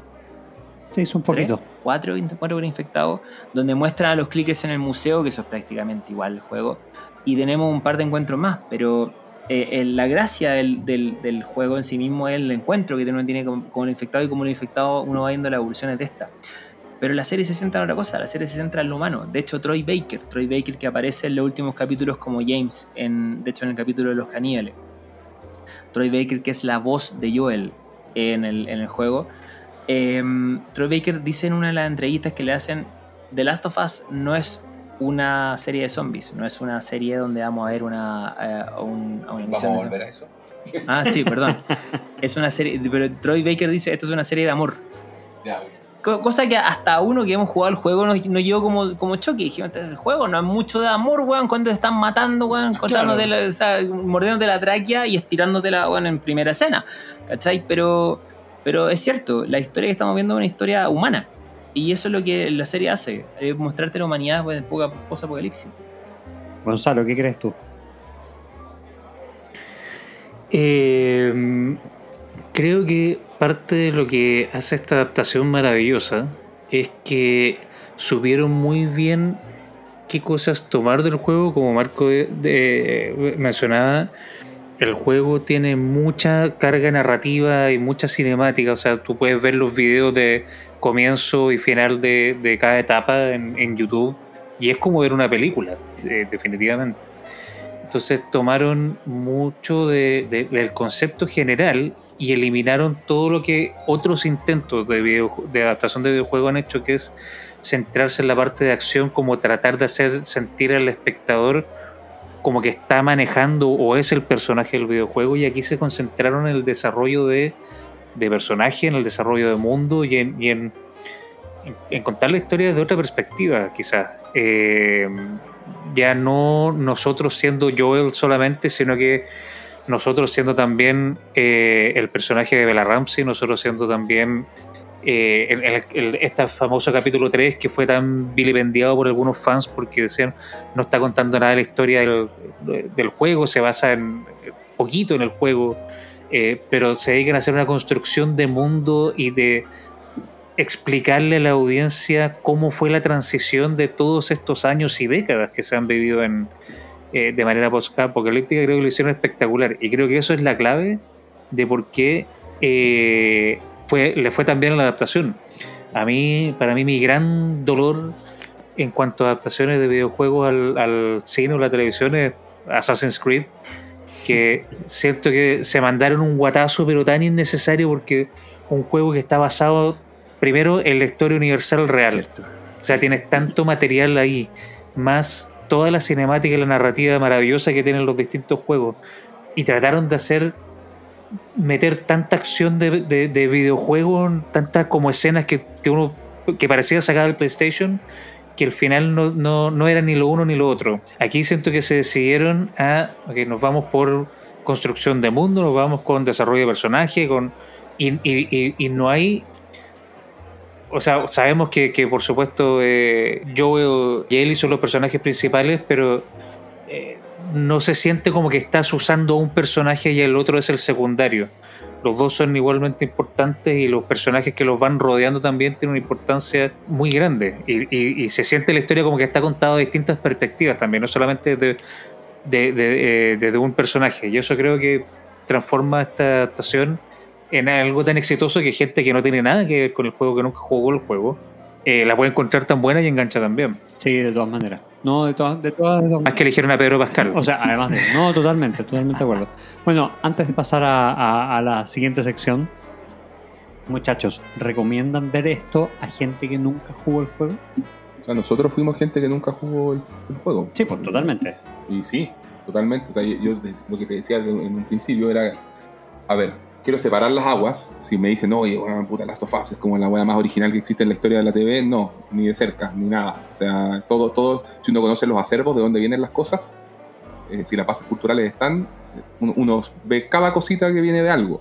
Pero eso no quiere, no, no, no quita, no le resta a la serie calidad, lo que decíamos en, en algún momento. Quiero celebrar ante todo el tono logrado por la serie, que me parece extraordinario. O sea, tiene un tono de TV drama power, así con, Sí. ¿cierto? Como con fuer- ese fuerte arraigo en los personajes que decía recién Gonzalo, de lo bien logrado que está. Y que, o sea, no tuve que ni, ni que jugar el juego como para imaginarme cómo es Joel. Pero ahora también, porque es un arquetipo que también se conoce desde el western y para Y atrás y todo. porque a Pedro Pascal le compramos todo. Y a Pedro Pascal lo, lo- lo queremos y le hacemos un queque, por supuesto. Y le cargamos la VIP y le sobramos el La- té. y todo. Le, le soplamos, le soplamos el tecito. Pueden escuchar el capítulo que hablamos de Unbearable Weight of Massive Talent aquí mismo en el concilio. Sí, no, pero, pero 100% eh, recomendable, Miguel, ya que an- antes de pasarlo. Sí, de hecho, yo, yo, me, yo quería hacer eco un poco de lo que dice Diego. O sea, a mí me gustó mucho también toda la parte. Yo no había. Le, le comentaba a Marcos antes de entrar a, a- a- a grabar, eh, como cuatro, hace como cinco horas, eh, que, que- que yo sí me había puesto a jugar el juego y que debo de durar los primeros 15 minutos. Porque en verdad, pucha, yo pasé de jugar Mario a pasar a, a Last. Para mí fue un salto medio grande. Eh, por eso yo no estoy muy de acuerdo con que sea un buen juego para empezar, digamos. Pero, pero ya eso, eso es tema mío. Eh, la cosa que, eh, como serie, como serie de TV, aquí los muchachos saben que a mí me gusta mucho ver series de TV y encuentro que esta destaca. Destaca por lo que menciona Diego, o sea, porque tiene un, un cuidado con el tono, un cuidado con los personajes, un cuidado con el logro que se le da a cada situación en la que se enfrentan estos personajes, que, que no es como que tú, tú no sientes que tú estás pasando de una etapa a otra, por así decirlo, sino que más bien sientes que el personaje se está desarrollando y está aprendiendo en función de lo que se está mostrando en la pantalla. Y eso es algo que es muy rico. Es clarita, narrativamente es muy clarita la serie. O sea, que como tú, Sí. vas- tú vas viendo como el arco de Joel, como decíamos, el arco de Joel es un arco de redención. Él dice con Tess, nosotros hemos sido gente mala, te lo dicen en uno de los primeros capítulos, nos hemos portado pésimo, hemos matado gente, hemos sido terribles. Y que un poco es algo que retoman después en, en episodios eh, ya hacia el final, donde vemos el lado más duro de Joel de alguna manera. Y el- mientras que el de Ellie es un arco justamente coming of age, ahí Sí. donde ella está conociendo el mundo y madurando en este contexto de porquería que le tocó vivir. Respecto a yo, tengo un asterisco a todo eso. Dale, dale, dale. Pero, pero, Pero ya- ya, ahora. Vamos con- Entonces, entonces, muchachos, ya que Marcos ha explayado, Gonzalo también la recomienda, lo tenemos más que claro, y nosotros dos los neófitos respecto a la serie eh, estamos, lo hemos comentado, Diego nos va a llevar al terreno de... Spoiler, uppercut. Me encanta cómo llegamos a este punto, por favor, ya me estaba aguantando demasiado. Dale, Marco, por favor, go crazy. Adelante, Ok, abra los Ok. fuegos. es que nótese lo siguiente. Acá tenemos el paradigma, quizás uno de los paradigmas más grandes, el- es como el cuento del tren, donde voy a matar a uno, voy a matar a muchos de acuerdo a donde tengo el tren que lo dirijo. Ellie es la que porta la cura, Ellie es la que supuestamente tiene en el cerebro, porque ojo, el cordyceps crece en el cerebro, tiene la posibilidad de que de ahí saquemos la vacuna para volvernos inmunes a estos. Te dijimos spoilers si te fuiste al final al tiro, weón. por supuesto, eso es lo más importante. O sea, mira, es que podemos, podemos hablar un poco ya, si al, al, al- principio lo que hemos hablado durante todo el capítulo, eh, le vamos a dar profundidad a los personajes, hay, hay personajes muy importantes, o sea, está Billy Frank en el capítulo 3, que es un capítulo precioso, que al final lo que muestra es la vida de... de- Es mi favorito. sí, de- dejo, la vida, la vida de Bill, ¿cachai? Que Bill es un sobreviviente, eh, pero al mismo tiempo eh, le inventan este segundo personaje que es Frank, que se llama la película. Después tenemos la película, perdón, después tenemos el capítulo de- de Missouri, donde aparece Henry. Eh, Henry, que al final Henry y Sam, que son esta otra pareja que supuestamente van a emprender camino con Joel y Ellie, pero Hen- supuestamente Sam termina siendo infectado y Henry termina siendo el hermano mayor que tiene que terminar con su vida y suicidarse. O sea, podemos ir- también internarnos en Sí. ese otro episodio.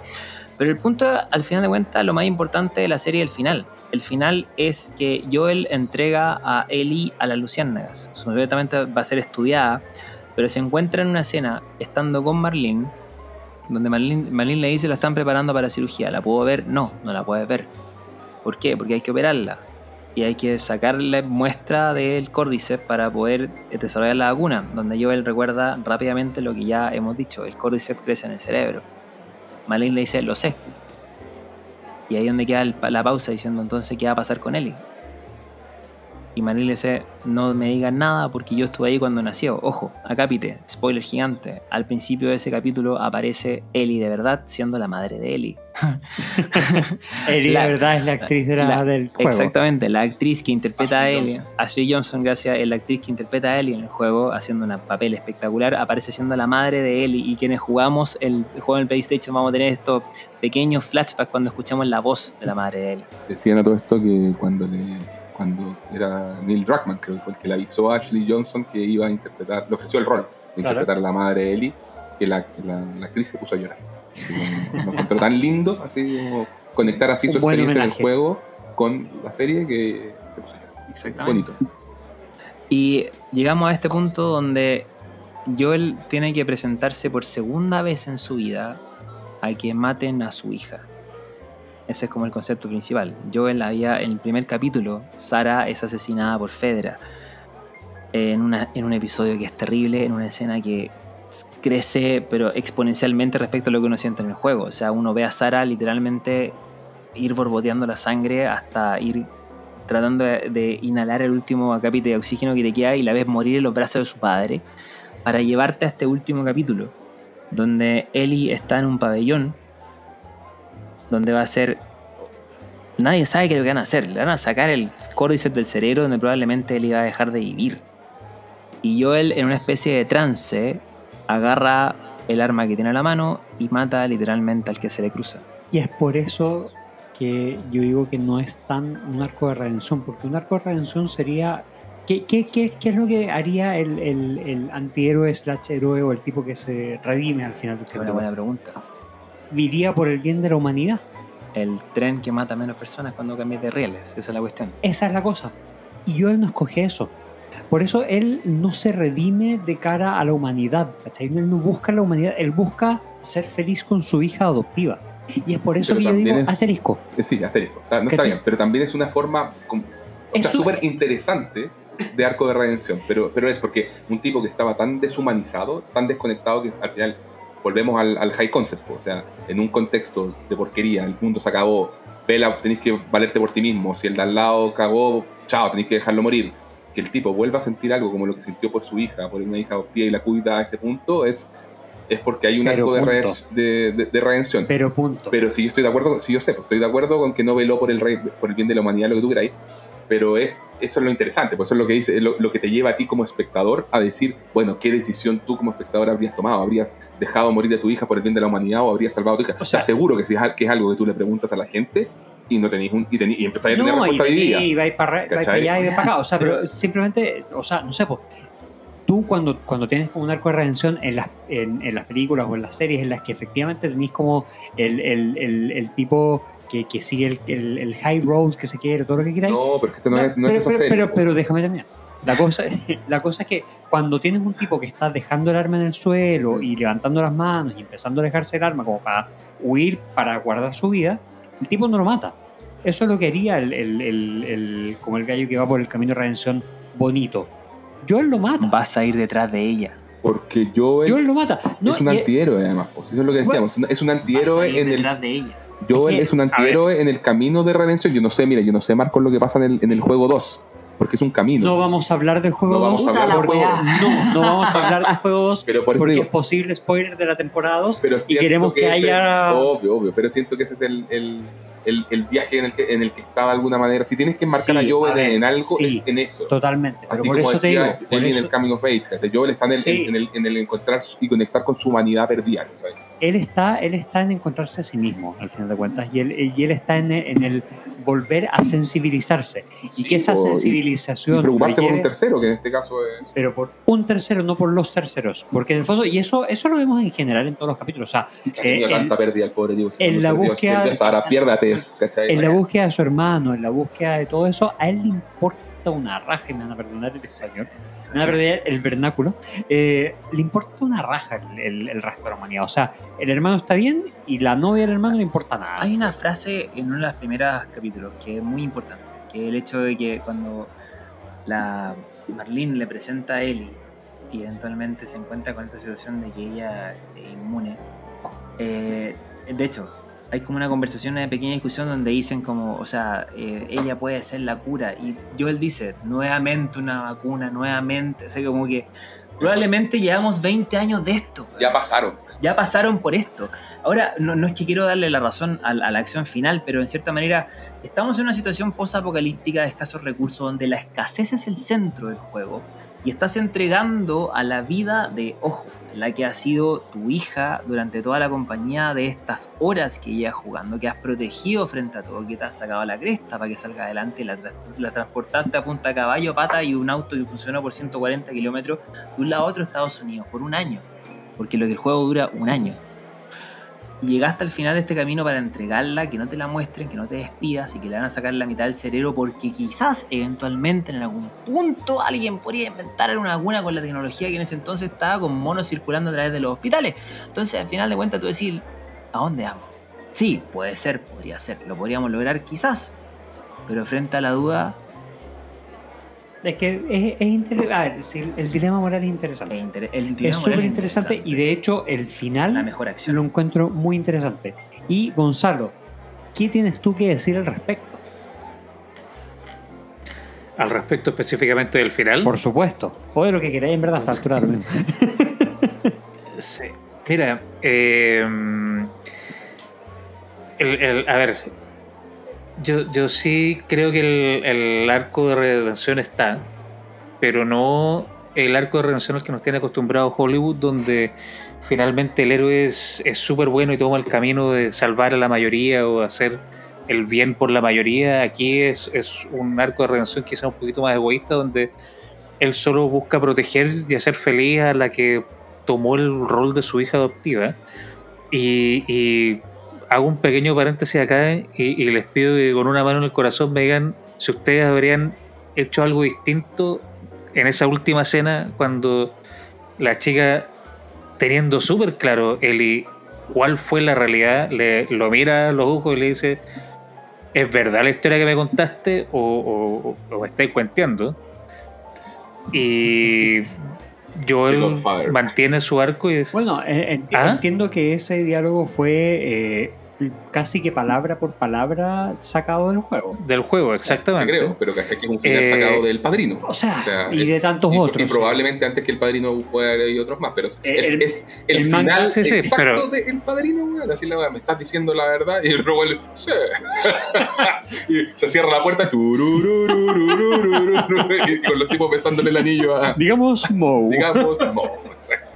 Y que, y, y que Claro. todos hemos quedado Ahora- locos, weón. Y oh, weón, Michael Corleone tiene, tiene su viaje, weón, a, a ser Don, compadre, que le, le, le mintió a Kay y toda la cuestión. Cuando yo lo vi, un- me pasó un poquito ese, ese efecto de decir, ya. Dije, pero no, pero es que. Esto ¿sabes? ya se ha visto. Weón, exacto, me sentí como. Oye, oye que, somos, que somos boomers, estamos Pero- haciendo mucha referencia a los Simpsons en este Muchas capítulo. referencias, sí, son- y obviamente también pasa eso. Yo siento que cuando, de nuevo, cuando volví a la base y, y todo, y todo, y alguien en, en un podcast el otro día decía lo siguiente, que me gustó mucho, dijo, puta, ¿sabéis qué pasa con todo lo que son los- la- las bases culturales o los acervos? Es que al final algo es novedoso para ti cuando es la primera vez que lo ves, y eso es Y está súper bien, viejo, está subjetivo, bien. y está bien, ¿cachai? Y está bien. Pero, pero de nuevo, o sea, no podéis llegar y ser un weón tan fresco raja, weón, que vaya a aparecer en internet diciendo, weón, esta es la mejor weá que he visto, siendo que ya se ha hecho. ¿Sabéis que Pero- tenéis derecho a ser Bueno, bajo ese, Oscar. ese parámetro ahí, eh, bueno, ¿cuántas cosas son originales absolutas y no son por lo menos basadas o inspiradas en algo que ya Sí, se hizo? Es que todo Podemos se hecho en esa discusión, le prendemos, se le prendemos velita a Tolkien y, entonces, se, y se basa no- en las no- mitologías nórdicas y me gusta así. te, te- te uso, uso una misma frase que tú usaste hace un momento, digo, de decir que a lo mejor lo- lo- los elementos narrativos ya se han usado, pero eso no significa que no se pueda contar una nueva historia Por con eso. supuesto. Y al final fue bueno, independiente de que haya sido eh, inspirado o copiado en el padrino. Y lo que les iba a comentar también con Dale. respecto al final, a- específicamente a la parte del hospital, eh, que es una, una escena, ¿cómo se llama? Eh, eh, con, con propósito hecha violenta y, y- y chocante para el, para el espectador de televisión. En el videojuego no es esa escena eh, donde Joel le dispara a, a la enfermera, a los asistentes que están ahí, es optativa. Tú puedes rescatar a Ellie y llevártela sin dispararle, sin, matar a los civiles en el fondo. Pero mucha gente elegía hacerlo y, y era parte de lo- los memes en ese tiempo, era eh, ver quiénes fueron los psicópatas que empezaron a matar a los civiles innecesariamente y quienes eh, usaban solamente la violencia necesaria para poder ¿Qué escapar. hiciste tú, Gonzalo? Lo cual, ha- lo cual habla muy importantemente de la, eh, ¿cómo se llama? De, de- de la, la persona y, y sus aficiones. Ya, pero ¿qué hiciste tú? Eh, con respecto al final en la serie de televisión, eh, Gonzalo, voy a hacer un, un mínimo paréntesis. El, al- en esa escena, es cierto, tú puedes elegir no matar a nadie, pero el- los NPC literalmente están tan hechos que si tú los tocas, se mueren. O sea, lo, lo- lo- sí, sí, o sea, sí, definitivamente no, no, no, no están, no son contendientes guerreros Exactamente. Por eso, de- muestran específicamente que no son un, un riesgo, no son un, un peligro para, para él y para Joel, pero pues definitivamente, o sea, de todas maneras elegir matarlo innecesariamente y por eso es un rasgo psicótico. O sea, tú lo Eh, mataste. El que calle otorga. Dale, Marco. Mira, eh, que no Pedro nada. Pascal No en la, Porque tú los mataste también. No, no, es porque No. estaría spoileando la Está siguiente bien, temporada. Está bien, está bien, está bien. Vamos a dejarlo ahí entonces. claro, Oye, eh, para no alargarnos tanto más, muchachos, ¿cuál fue su capítulo favorito? El último. ¿Sí? es una buena pregunta. Sí. ¿Por qué? Yo creo que el último. Porque el, el- el cierre, o sea, la historia llega a ese momento. La historia llega como al punto donde, donde, el, donde el personaje principal, que, ojo, el personaje principal, Joel, no solamente a nivel de la serie, sino que a nivel de lo, que es la historia de videojuego, un personaje que ha tenido, ha sido muy querido, un personaje que ha tenido demasiada crítica positiva. Eh, llegar, lleg- vive este, este viaje donde inicialmente hay una, una frase que es muy buena de la película, ¿no? de la serie, que tú no eres una persona, tú eres cargo. O sea, donde partimos con esa Ellie inicial, que era como prácticamente una maleta, a cómo se va formando esta, esta relación eh, que termina siendo padre e hija, con este abrazo en el minuto del, término de la etapa de los caníbales, cuando, eh, cuando Joel, eh, ojo, que no la salva, sino que Joel simplemente la saca de seguir eh, esparciendo los sesos de, de su contrincante, la separa de ahí y la saca, la abraza y le dice lo mismo que le decía Sara en ese minuto, o sea, baby girl, o sea, ese como abrazo fraterno eh, tan como de adentro eh, y de ahí en adelante se dibuja esta última escena donde ella, él trata como de, de hacer que se olvide ese minuto, llevándole a la última parte, donde viven este, este como segundo humanidad cuando aparece la jirafa al final, em- evento que está calcado del juego, eh, y A llegando todo a esa esto, parte. comentario, la jirafa Era de eh, verdad. Era de verdad, Era no era. CGI como reclamaban algunos piteros que no tienen ni idea de nada. Era de verdad. Era verdad. Pero el, el capítulo final es como que dibuja todo. Esa escena donde Joel como que se posee así a sí mismo y empieza a agarrar y mata a todo el mundo, donde no deja ningún alma en pie, con esa frase al final que es como la principal. Eh, déjalo acá, no pasa nada, le dice la otra en el piso y dice, vas, lo único que vas a hacer es ir tras ella y le dispara para la escena siguiente aparecer volviendo a una camioneta donde Tommy diciéndole a la cara, diciéndole no, en verdad hay muchas como tú, eh, hicieron las pruebas, no pasó nada, nos asaltaron, nos tuvimos que escapar y después le dice, júrame que lo que me dijiste es verdad, sí, te lo juro. O sea, englobar todo lo que pasó con esa escena y encuentro que te dice lo que pasa en el juego, lo que tú vives en el juego. Fíjate que eh, de ese capítulo en particular a mí me llamó la atención que podría, podrían haberlo dejado ahí, exactamente ahí, en esa respuesta de Joel, y haber dejado el final un poco más abierto que lo que lo dejaron. Que me gustó mucho que lo dejaran así como, ok, y se acaba. El, el ok de, de, de Ellie, como que está, está, ok, te acepto, yo ya te había dicho que te seguía a todas partes, ok, te acepto lo que me dices. Es como un muy bonito final dentro del universo del, del juego. O sea, decido creerte, aunque el espectador sepa que esto es mentira, te habla mucho de la relación que lograron llevar los dos a cabo. Así que por ese lado, súper, lo encontré súper, súper choro. Diego, ¿capítulo favorito?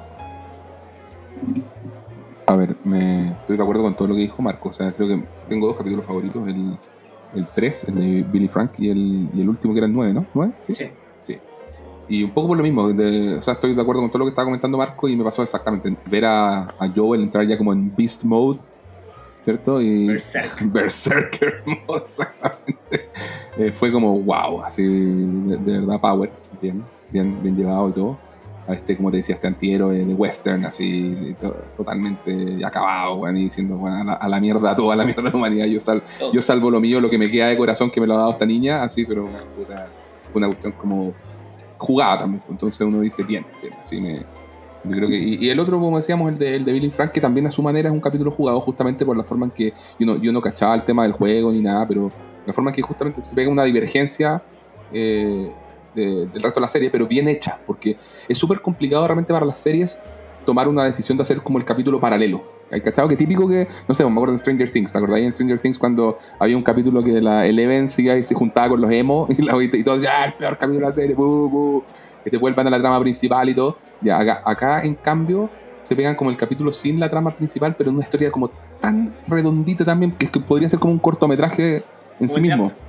Como el de App, así como una historia de amor preciosa, súper, súper bien lograda, súper bien construidos los personajes, cada uno muy bien caracterizado por, por, bueno, por Nick Offerman y el otro un tipo que sé que, caché que era un tipo que había ganado un Emmy por White Lotus, ¿cierto, Miguel? Tú, tú eres el que sabe todas esas cosas. Rayos. Sí. Sí, Frank había ganado Sí. un Emmy por White Lotus. Sí, de hecho era, era, el, era el- como el gerente del hotel, de, del hotel White Lotus en Ya. la primera temporada. Perfecto. Y, Personajazo. Tremendo. y, y- me pasó esa, esa, esa, esa- sentir como esa, esa conexión con esta con este tema además que hay un, hay un cuento así como relacionado con como con, con to- todas esas cosas que uno igual se pregunta pues, o sea eh, encontré súper interesante ya dale estamos viendo como la road movie de alguna manera de, de, de, de Joel y, y Ellie pero en paralelo está esta gente que uno dice bueno ¿y qué haría yo en el post apocalipsis? yo dije así, me encantaría quedarme encerrado y tener obviamente como las condiciones perfectas de subsistencia de autosuficiencia y dije ah este sujeto es de los míos Así- Pero, pero como uno no es un survivalist, no hubiéramos podido hacer Nada, nada, de compadre. eso. Yo- por eso te digo, es solamente un wishful thinking, porque yo no podría hacer todo lo que hace él. De, De hecho, un paréntesis en la, en la, en, en la pregunta de los favoritos. Sí. ¿Cuánto hubieran durado ustedes en uno de estos no, escenarios? horrible, pues, buen desastre, compadre. Yo muero la primera semana, pues, si no se sabe. La primera Bueno, semana, con, con nuestra capacidad de cardio escapando de, de- ¿cómo se llama? De los clickers, cero ¿Sabes Compadre. algo que yo me he planteado ¿Ya? muchas veces. Está- Estaba, estaba esperando invertir para un búnker. No, sí, o sea, pero es que aquí hay muchos conceptos que están chocando. O sea, el, eh, este, este mundo se, se dibuja más como un mundo donde uno estáticamente sobrevive. Cosa que muchas otras películas, series y cómics te dicen lo contrario, el movimiento de la sobrevida. O sea, eh, de hecho, Walking Dead y otras series de cómics como que tratan de reflejar un poquito esto. De hecho, una de las cosas que bien entretenida, voy a sacarle salir un poquito con el tema de Walking Dead, es que todos estamos infectados. En Walking Dead tú te mueres y tú renaces en modalidad zombie. Estamos todos padecemos lo mismo, independiente de qué es lo que te pase, tú vas a revivir. Entonces, es el, el- el conflicto de Walking Dead es que no es que te vas a convertir, es que hasta cuándo vas a seguir, seguir viviendo. Ya. En este caso es distinto, en este caso es tú puedes sobrevivir, pero todavía no sabemos cómo, porque tenemos esta situación militarizada de mierda, perdón mi francés, que es Fedra, versus las luciérnagas, que tampoco son la panacea, y eh, estamos sobreviviendo como a ese punto. Jackson, que es la, la ciudad de Tommy, es como un nuevo renacer, pero de hecho la muestran como tal, una ciudad precaria, recientemente tiene energía, no tenemos nada más, estamos logrando como subsistir, y tenemos situaciones como la de James al final, que terminan siendo caníbales por falta de... O sea, el punto es qué voy, no, no es cuán- cómo- no es cuánto voy a durar, es qué voy a decidir hacer. Me quedo en mi ambiente militarizado, me uno a la Luciérnaga, me voy a un grupo distinto, trato de valérmela solo por fuera. Eh, ¿Cómo lo haría? Yo lo que tengo claro es que yo no tendría ninguno de esos problemas éticos morales porque si duro 30 horas sería mucho. Punto. Estamos en la misma. Me, me gustaría pensar todo lo la- contrario, pero la- yo tengo que saber en el estado en el que estoy. La ansiedad me llevaría a comerme todas las provisiones. Viejo, yo hubiera 30 sido horas. el primer infectado por esa harina que venía de, de- de Tailandia. Eh, ahí está. Esa galleta. te ponías a cocinar, a hacer galletas. Sí, tal cual, ahí estamos. Ya, No, nada. ojo que aparte que la muerte de Sara, voy a, voy a caer nuevamente, es una actuación impresionante. Maravillosa, O sea, no, la actriz de Sara es tremenda. De De hecho, Sara- como que eh, ella logra muy bien que uno se encariñe con el personaje en los primeros 20 De minutos de nunca, la sí. serie. Ah, sí. De los primeros 20 minutos, uno dice, viejo, bacán, a ella la quiero seguir todo el rato. ¡Ah! ¡Se murió! Se muere, ¿no? Y la muerte no, Es tremenda. Tremenda, no, tremenda te, cómo te parte el alma. Te parte el alma. ¿Tu episodio favorito, Miguel? Eh, sin dejar la escoba, digo. No ha pasado nada. Tengo dos. Dos. Tengo dos episodios favoritos. El, el capítulo 3, que ya digo, lo, lo escribió también. Qué, Eh, qué lindo plano Lo final. encontré maravilloso. Lo encontré maravilloso. Lo El- encontré el- súper la ventana abierta. ¿no? Que- que- Sí, el- la delicadeza de que ellos no te los muestren. Lo encontré muy. la ventana muy- abierta es un, eh, Es un detalle. es un- Pero es un detalle del juego. Pero Sí, es, es es demasiado cinematográfico. Es como que te juro que dije, compadre, esto es una delicadeza narrativa muy, Sí. muy Sí. elevada. ¿sí? Más El- las ventanas tienen un, un- un es- un espacio en el es muy importante y son eh, como eh, pedazos de escena donde logran, eh, donde Dragman logra como retratar eh, estas como convergencias de situaciones. Eh, no voy a hacer ningún spoiler con esto, pero el, el- el Last of Us 2, eh, uno parte la, el- la pantalla de inicio, es una ventana. Mm. Eh, entonces, esto es una, estos son, son esos pequeños guiños que Dragman hace a los que jugamos el juego diciéndonos como esta es la parte donde nos acordamos de ustedes. Claro. Las ventanas son esta escena, las cortinas, eh, en la espora, ese- son como estas pequeñas cosas que uno dice aquí están, ese detalle como que estáis buscando. La ventana muestra esto, que son dos situaciones, porque tú estás viviendo la situación en la pieza, estás viendo la situación que se ve a través de la ventana. Y eso es lo que está mostrando en ese momento, como esta, esta, esta realidad que vivieron ellos dos, este final distinto que le dieron. Porque en el juego Billy es un personaje momentáneo, muy bueno, entretenido, aparte divertido, como este sobre- sobreviviente solo. Y que de hecho en, en la escena con Billy en el juego es cuando te vais con el primer bloater, con este primer gigantón. Y Mm. tenéis que pelear contra él. Eh, entonces cuando, cuando aparece Billy, cuando aparece sobre todo este gallo, el Nico Ferman en, en lo- en la- en el trailer de ese capítulo, tú estás esperando que este gallo saque la escopeta recortada, Sí, ¿cachai? y se vaya en contra del bloater de hocico y se la juegue con todo. Yo me acuerdo de conversar con gente que haya jugado al juego y decir, "Oye, este capítulo se viene, se viene porque el capítulo de Billy, el capítulo donde hay que luchar con el bloater, se viene una pelea, se vienen infectados, aparte que no hemos tenido mucho contacto, y te encuentras con esta historia, esta historia eh, paralela, esta historia distinta, esta par de actorazos que te reflejan este como pequeño corto de app, pero entre los dos, y que te sentaste a disfrutar donde no hubo prácticamente nada de acción, o sea, tuviste la acción al principio, tuviste el, el llenado de encina, las luces, el vinito, y después para adelante es una historia de flores, es una historia de, de amor, es una historia de conocerse, de, de- de reencontrarse, de perdonarse, y con una escena con Joel y Tess, aceptarse, aceptarse. Y tú te literalmente los que jugamos ese juego, el juego esperábamos eh, Sodoma y Gomorra, porque esa es la primera pelea contra el bloater, ¿cachai? Entonces, esas son las gracias que Dragman logra hacer de la profundidad del personaje, de darle como una escena distinta y de ganar tiempo. Tenía una, una Com- hora entera. Compadre, reinventarte algunas cosas y tampoco, de nuevo, esto no tiene que ser mímesis, ¿cachai? O sea, tiene que Obvio, ser. si para eso, para eso Es una el adaptación. videojuego. Exacto, para eso ya, compadre, ¿te gustó el videojuego? Y listo, ya está, lo puedes jugar cuando tú quieras. ¿Cachai? Y esto Exacto. toma la parte espiritual del juego Y eso pasa mucho en campos. cualquier adaptación que vayáis a tener de cualquier medio para otro medio. O sea, al final de cuentas tú tienes que saber qué es lo que vaya a dejar y qué es lo que vaya a adaptar. Eso. Y al final tú estás contando una historia similar en dos medios diferentes. Ujú. Adáptate a los tiempos y a los ritmos Sí, y al sí. nivel de, de contar las historias de- del medio en el que estás adaptando. Tu otro capítulo. Mi otro capítulo favorito es el capítulo octavo, que es precisamente el que Marcos ha mencionado mucho, que es el de los caníbales.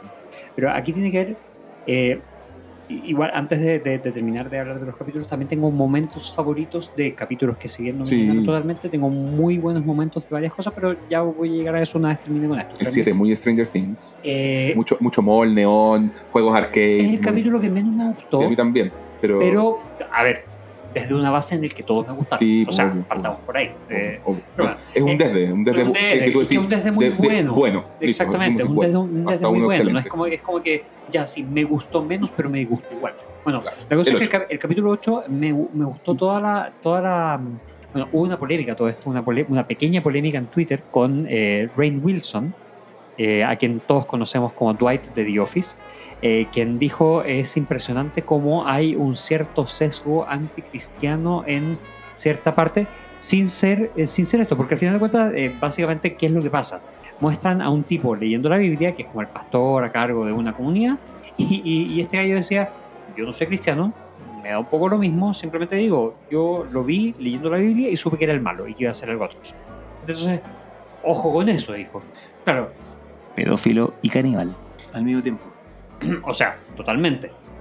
De nuevo, eh, el, el- el tipo, ya, puede que sea, puede que no sea. Rain Wilson dijo este tweet, eh, quedó la pelota en Twitter y principalmente, ¿por qué? Porque Fox News tomó este tweet y fue como, sí, este es un gran defensor de los valores del americano promedio, que, que es el verdadero americano. Y Rain Wilson dice, no estoy diciendo eso, manga de pelotudos ultra fascistas y todo ese tipo de cosas. O sea, simplemente estoy haciendo una observación. O, o sea, nos puede seguir cayendo bien Rain Sí. Wilson. Nos puede seguir cayendo bien, no cancelen a Rain Wilson, simplemente hizo una observación eh, que al final de cuentas decía, no por ser cristiano vas a ser así de perverso, todo tipo de ultra, eh, de, de- ¿cómo, cómo se dice? Así como todo tipo de, eh, ay, se me olvidó la palabra.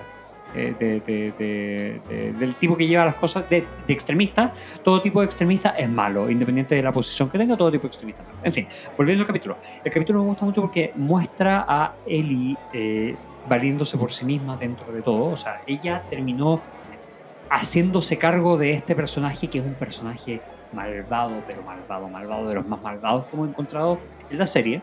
Es un tipo que, claro, por el bien de toma las decisiones que no necesariamente son las decisiones correctas. El canibalismo, este tipo de cosas, que, ok, él tiene cargo de una comunidad. Entonces ahí entramos dentro del otro tema ético. ¿Qué es lo que uno como líder de una comunidad está dispuesto a hacer para que esta comunidad sobreviva? O sea, vamos, eh, cuando le dice a la niña, cuando le dice a la niña, vamos a enterrar a tu padre que fue muerto en el capítulo anterior por Joel, vamos a enterrar a tu padre en primavera y resulta que todos se lo terminan comiendo. O sea, es un tema, pero que, que, que- a uno como que le revuelve las entrañas, pero por otra parte, la comunidad tiene hambre y tiene que sobrevivir y tiene que llegar a la primavera. ¿Qué haría uno en ese, en esa? A mí me pasó que ya The Walking Dead tenía bien explorado el tema del canibalismo en el post-apocalipsis, entonces como que no me, no me pegó tanto ese, ese episodio, pero está muy bueno igual eh, por, por lo que... Es que son todos muy buenos. Es que, es es que es eso. Pero- o sea, yo no vivo, no, yo no vivo Walking Dead. Entonces para Ya, mí pero- yo pero no tenía ese. Por eso te digo, todas, muchas de las, de las ideas siento que están... Son las mismas que están es, acá. es y- lo que tú dices del, de del la high cajita de herramientas, el concept. high O sea, y todo, sí. al final de cuentas, yo le decía, yo, yo Sí. esto lo digo a mi señora, yo le, yo le decía, ah, estos son caníbales. ¿En serio? ¿Cómo lo sabes? Dude, Exactamente. en los primeros 10 minutos del capítulo, o sea, da lo mismo. Hay, hay temas con la comunidad, con los que estaban como más dentro del círculo interno Sí, de, ¿Cómo se de- llaman de- los alfa? claro, los alfa, lo que sea, da lo mismo con No, pero en The Walking Dead eran- sí. Bueno, aquí da lo mismo con Sí. pero eran los cazadores que acompañaban al pastor a seguir esto. Pero todo el intercambio, el primer intercambio que había de, de, de, Bel- de, de, de- de Eli con el pastor, cuando se encontraban eh, y cazaban al, al venado este. eh, y eh, en fin, el capítulo en general me gustó mucho. Lo encontré muy bueno y lo encontré de, de, de un desarrollo de Eli, probablemente tal, muy bueno. Muy o sea, bueno, sí. de cómo ella dependía No, y- de. Y se mete en lo- y, ter- y termina en lo más macabro, se termina en, una Sí. catarsis así. pero- Sí, sí, o sea. Oye, Lo, me, lo me queda, me queda 3% de batería, compadre. Lo único- Se, se me va a perder Marcos ahí Lo único que quería decir en el tema. Lo único que quería, que quería comentar es que si ustedes en algún momento se ven con la necesidad de aplicar penicilina en alguna en, en algún caso, no lo hagan de esa manera. no lo hagan de esa manera, no lo hagan en la herida, esto en el músculo. Yo que no soy médico lo sé, esto en el músculo, ¿ya? Por si acaso. en el poto, directamente en la nalga. Esa No es en la herida. No es la herida. Y también, si lo aplican, no se va a sanar en el día y no van a poder estar matando gente a las 24 horas. No, por si acaso. Vamos a aplicarlo a la magia del cine, estamos bien, estamos de acuerdo, por supuesto, pero Oye, Para que tengan yo, tuve la misma discusión con mi señora. Mi señora cirujana, o sea, por qué la clavó ahí, pero convengamos que era una herida. ella no sabía. Suspensión de Convengamos que es una niña sin entrenamiento médico y estaba asustada. Exactamente. También. Eh, pero bueno, Gonzalo, capítulo favorito. El primero, ¿Sí? lejos. Sara. Sí, porque seteó absolutamente todo lo que viene después, porque para mí esa primera escena del videojuego es eh, chocante. Yo, le- le- se lo comenté, de hecho, a ustedes cuando anunciaron la serie, les mandé el, el link del video de YouTube de la cinemática del- de, de introducción del juego no y la veo y todavía se me paran los pelos. Eh, y, y encuentro que hicieron tan bien el- el- la adaptación para la serie que en esos primeros minutos te, te- te explican todo, el- la razón de ser de Joel, eh, te setean lo que pasó en el mundo eh, y, le ponen tanto drama y acción y suspenso. Eh, encuentro que es excelente. De hecho, esa escena dentro de la camioneta brutal. Con, tratando de escaparte en la carretera, como que te para un lado, un lado, para otro. Eh, igual el juego y te genera esa como ansiedad de qué es lo que está pasando. No, claro, total, totalmente. Oye, muchachos, yo creo que ya estamos en momento de cierre. Así que algunas palabras al cierre que ustedes quieran comentar. Marcos. Mira, eh, voy a hacer un cierre cortito. Yo creo que esta es una excelente oportunidad para literalmente meterse en dos mundos. O sea, tenemos a la vista una serie que tuvo en su minuto culmine creo que más de 7 millones de reproducciones o cosas así en algún segundo, que se comparó con lo que logró el Super Bowl y que compitió inclusive con los Oscars. O sea, se transmitió el mismo día. Eh, con actuaciones impresionantes, con muchos guiños a un juego que ha generado múltiples sentimientos durante el último tiempo y acá tenemos una oportunidad para literalmente entrar en dos mundos. Un mundo que es ir, comprar The Last of Us o bajarlo de alguna manera, eh, jugarlo, disfrutarlo, y volver a vivirlo, pero en este, en este ambiente donde tú eres la protagonista y te enfrentas a este mundo distinto y vas a vivir el paso a paso. Y por otro lado, la opción de ver esta serie que si nunca jugaste el juego, si nunca conociste nada, tenés la opción de, de literalmente vivir una de las historias más potentes, más humanas, más bien hechas. Eh, que claro, puede ser algo nada nuevo, pero que logra su cometido. O sea, que nos lleva a, un- a una montaña rusa de emociones en nueve capítulos que literalmente nos hace pensar de que haríamos en un mundo apoca- apocalíptico en esas circunstancias y nos genera este tipo de conversaciones. Así que yo encuentro que esto es una opción de ingresar este, a cualquiera de los dos mundos y que ojalá la tomen quien sea que esté escuchando. Excelente, pues. Gonzalo, palabras al cierre. Sí, eh, un poco repetir lo que ya hemos dicho, es una excelente introducción para el mundo de los videojuegos, para los que quieren entrar, es una excelente serie que se puede disfrutar con o sin ese conocimiento previo de videojuegos y nada, disfrútensela, es muy entretenida, eh, traten de no verla de noche antes de irse a dormir porque pueden tener unas pesadillas con cordyceps no muy entretenidas. Muy bien. Diego. Me parece que es una serie súper recomendable, ya la dijimos, y que incluso cuando en sus nueve capítulos siento que logra eh, mantener súper bien el foco principal de la, de la historia, este corazoncito que es la relación Joel y, y Ellie. Eso lo cuida y lo enriquece, lo, lo va nutriendo hasta llegar a ese clima, pasando por momentos como el Baby Girl y, lo que, y todo lo que ocurre al final. Eh, por lo tanto, siempre creo que es fácil en ese sentido que cualquiera, cualquier espectador llegue y se, y se identifique con este tipo de historia. Y incluso cuando, como decíamos, en, los momentos en que se pegan como la, la salida, de una divergencia, como los capítulos de Billy Frank, sigue, no, sigue siendo relevante, sigue mostrándote, sigue enriqueciendo el universo, sigue diciéndote, mira, gente que no son Joel y Ellie sobreviven en este mundo de esta otra manera, de esta forma alternativa, y y que el capítulo no se sienta como una cuestión que sobre, sino que sienta algo que enriquece. Incluso el capítulo 7, que también es como una, no es una divergencia, pero es un poco un backstory de algo. Todos esos momentos que, te van sacando de esa línea principal de, la, como de la road story de ellos dos, igual te, suman. Y de lograr eso es difícil, compadre. O sea, te lo digo porque habiendo visto ni siquiera Walking Dead completa, debo haber visto unas 7 8 temporadas, eh, me pasó, como te digo, que siento que todo lo que vi en Last of Us ya lo había visto en Walking Dead o en The Road o en cosas así, pero The Walking Dead, por ejemplo, se tomaba, se podía tomar, weón, de repente una, una- un- puta, weón, eh, eh, era súper estirado con, así como que de repente las temporadas de 24, 25 capítulos que tú dices, compadre, The Walking Dead me contó lo mismo en un capítulo, en uno.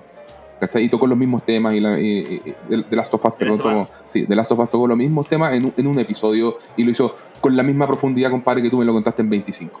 ¿Cachai? Ahí, Entonces, está- ahí lamentablemente ahí- están los, los temas de, la, de las series que tienen que salir al aire, y tienen Por que supuesto. justificar oficio y todo ese tipo de cosas. Por supuesto. Entonces, pero por eso te digo, es un gran mérito lograrlo con esa economía narrativa también. Sí. Entonces, nada, súper satisfactoria la, la experiencia. Ojalá la, yo sé que Marcos, si Marcos está tan ávido por contar y hablar ya de la, del, del- del segundo juego, es porque lo que se viene es muy bueno, así que tenemos que estar atentos ahí a lo que pase con segunda y te- probablemente tercera temporada.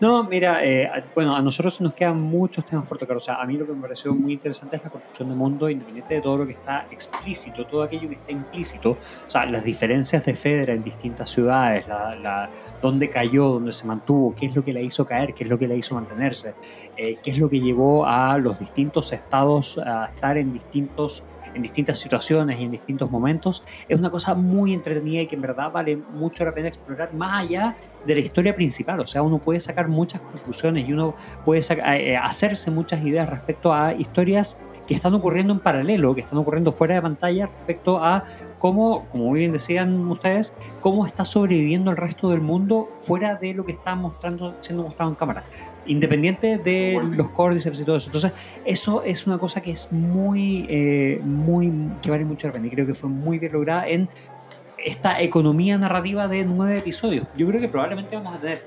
O sea, a ver, esta historia podría eh, estirarse mucho más porque entiendo que el segundo juego ocurre X años después de este. Cinco años después. cinco años después de este juego. Entonces, podría la segunda temporada, siendo como un juego de, de futurología, si se quiere, podría dedicarse directamente a abocarse a estos cinco años después, o podría contar lo que pasó entre medio.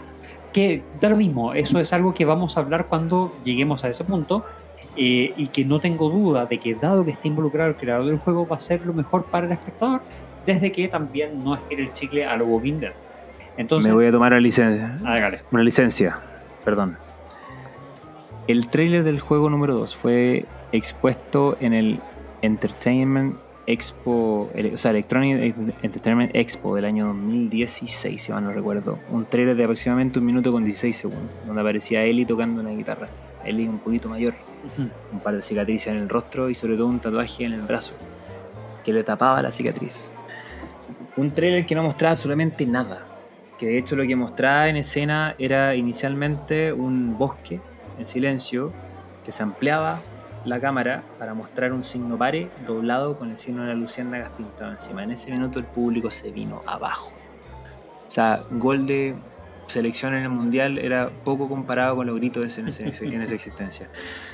Y aparece en una cabaña esta escena de Ellie tocando una guitarra, cantando una canción, de hecho, una canción media eclesiástica, una canción eh, When I Walk Through the Val- Valley of the Shadows, una cuestión así. Eh, con una sombra de Joel en el fondo diciendo niña nos vamos y ella jurando de guata que los va a matar a todos y un tatuaje en su brazo que era una especie era como una especie de lavanda grande con una luciérnaga entre medio que tapaba la cicatriz Tatuaje que la semana siguiente se le reprodujeron más de mil personas. Por un trailer, por un trailer de un minuto y medio, por un trailer que mostraba lo que iba a ser un juego que apareció cinco años después. La gente se tatuó el brazo entero por un personaje de un juego de video. Esas cuestiones son las cosas que yo encuentro que son impresionantes. Eso es lo que provoca The Last of Us en el jugador. Sí, no, realmente, es que realmente tiene mucho, eh, tiene mucho eso. O sea, eh, fue una revolución de la parte del videojuego. No, vamos a decir por todo lo que mencionaba Diego y por todo lo que hemos conversado, no es una revolución en la parte de, series de televisión. Sin embargo, sí es un- una muy buena serie de televisión. O sea, está muy bien contada, está muy entretenida, eh, tiene un nivel de profundidad que eh, al cual estamos acostumbrados en series de HBO, la verdad. O sea, este, se mantiene con el sello característico de calidad de este tipo de producción. Dicho lo cual, muchachos, les recordamos que nos pueden encontrar en nuestras redes sociales. Eh, vamos a seguir compartiendo con ustedes las distintas, en las distintas instancias en las cuales nos vayamos reuniendo, por supuesto. Eh, estaremos en aquellos grandes eventos, se vienen cosas interesantes en cada uno de, los, de, los, eh, de las secciones que nosotros tenemos. Marco nos está preparando una, un excelente segundo y tercer y cuarto capítulo para la parte de cómics. Ahí Diego con Connie también están preparando cosas interesantes en, en, eh, en la parte del, del, concilio del miedo. Con Gonzalo también estamos, vamos a abordar un poco más del universo Star Wars para el concilio geek. Y ahí vamos a seguir con, eh, generando contenido para que todos ustedes puedan acompañarnos en aquellas cosas que, que, nos gustan, porque nada, estamos aquí para estamos aquí para compartir nuestros gustos con ustedes, que sabemos que también gustan de todas estas cosas que, que, que nos entretienen. Así que nada, nos encuentran en Instagram el Concilio Media, en Twitter el Concilio Media. Muchas gracias Gonzalo, Marcos, Diego. Gracias Miguel, gracias a todos. Y nos estaremos viendo pronto pues. Gracias. Muchas gracias. Hasta luego. Buenas noches.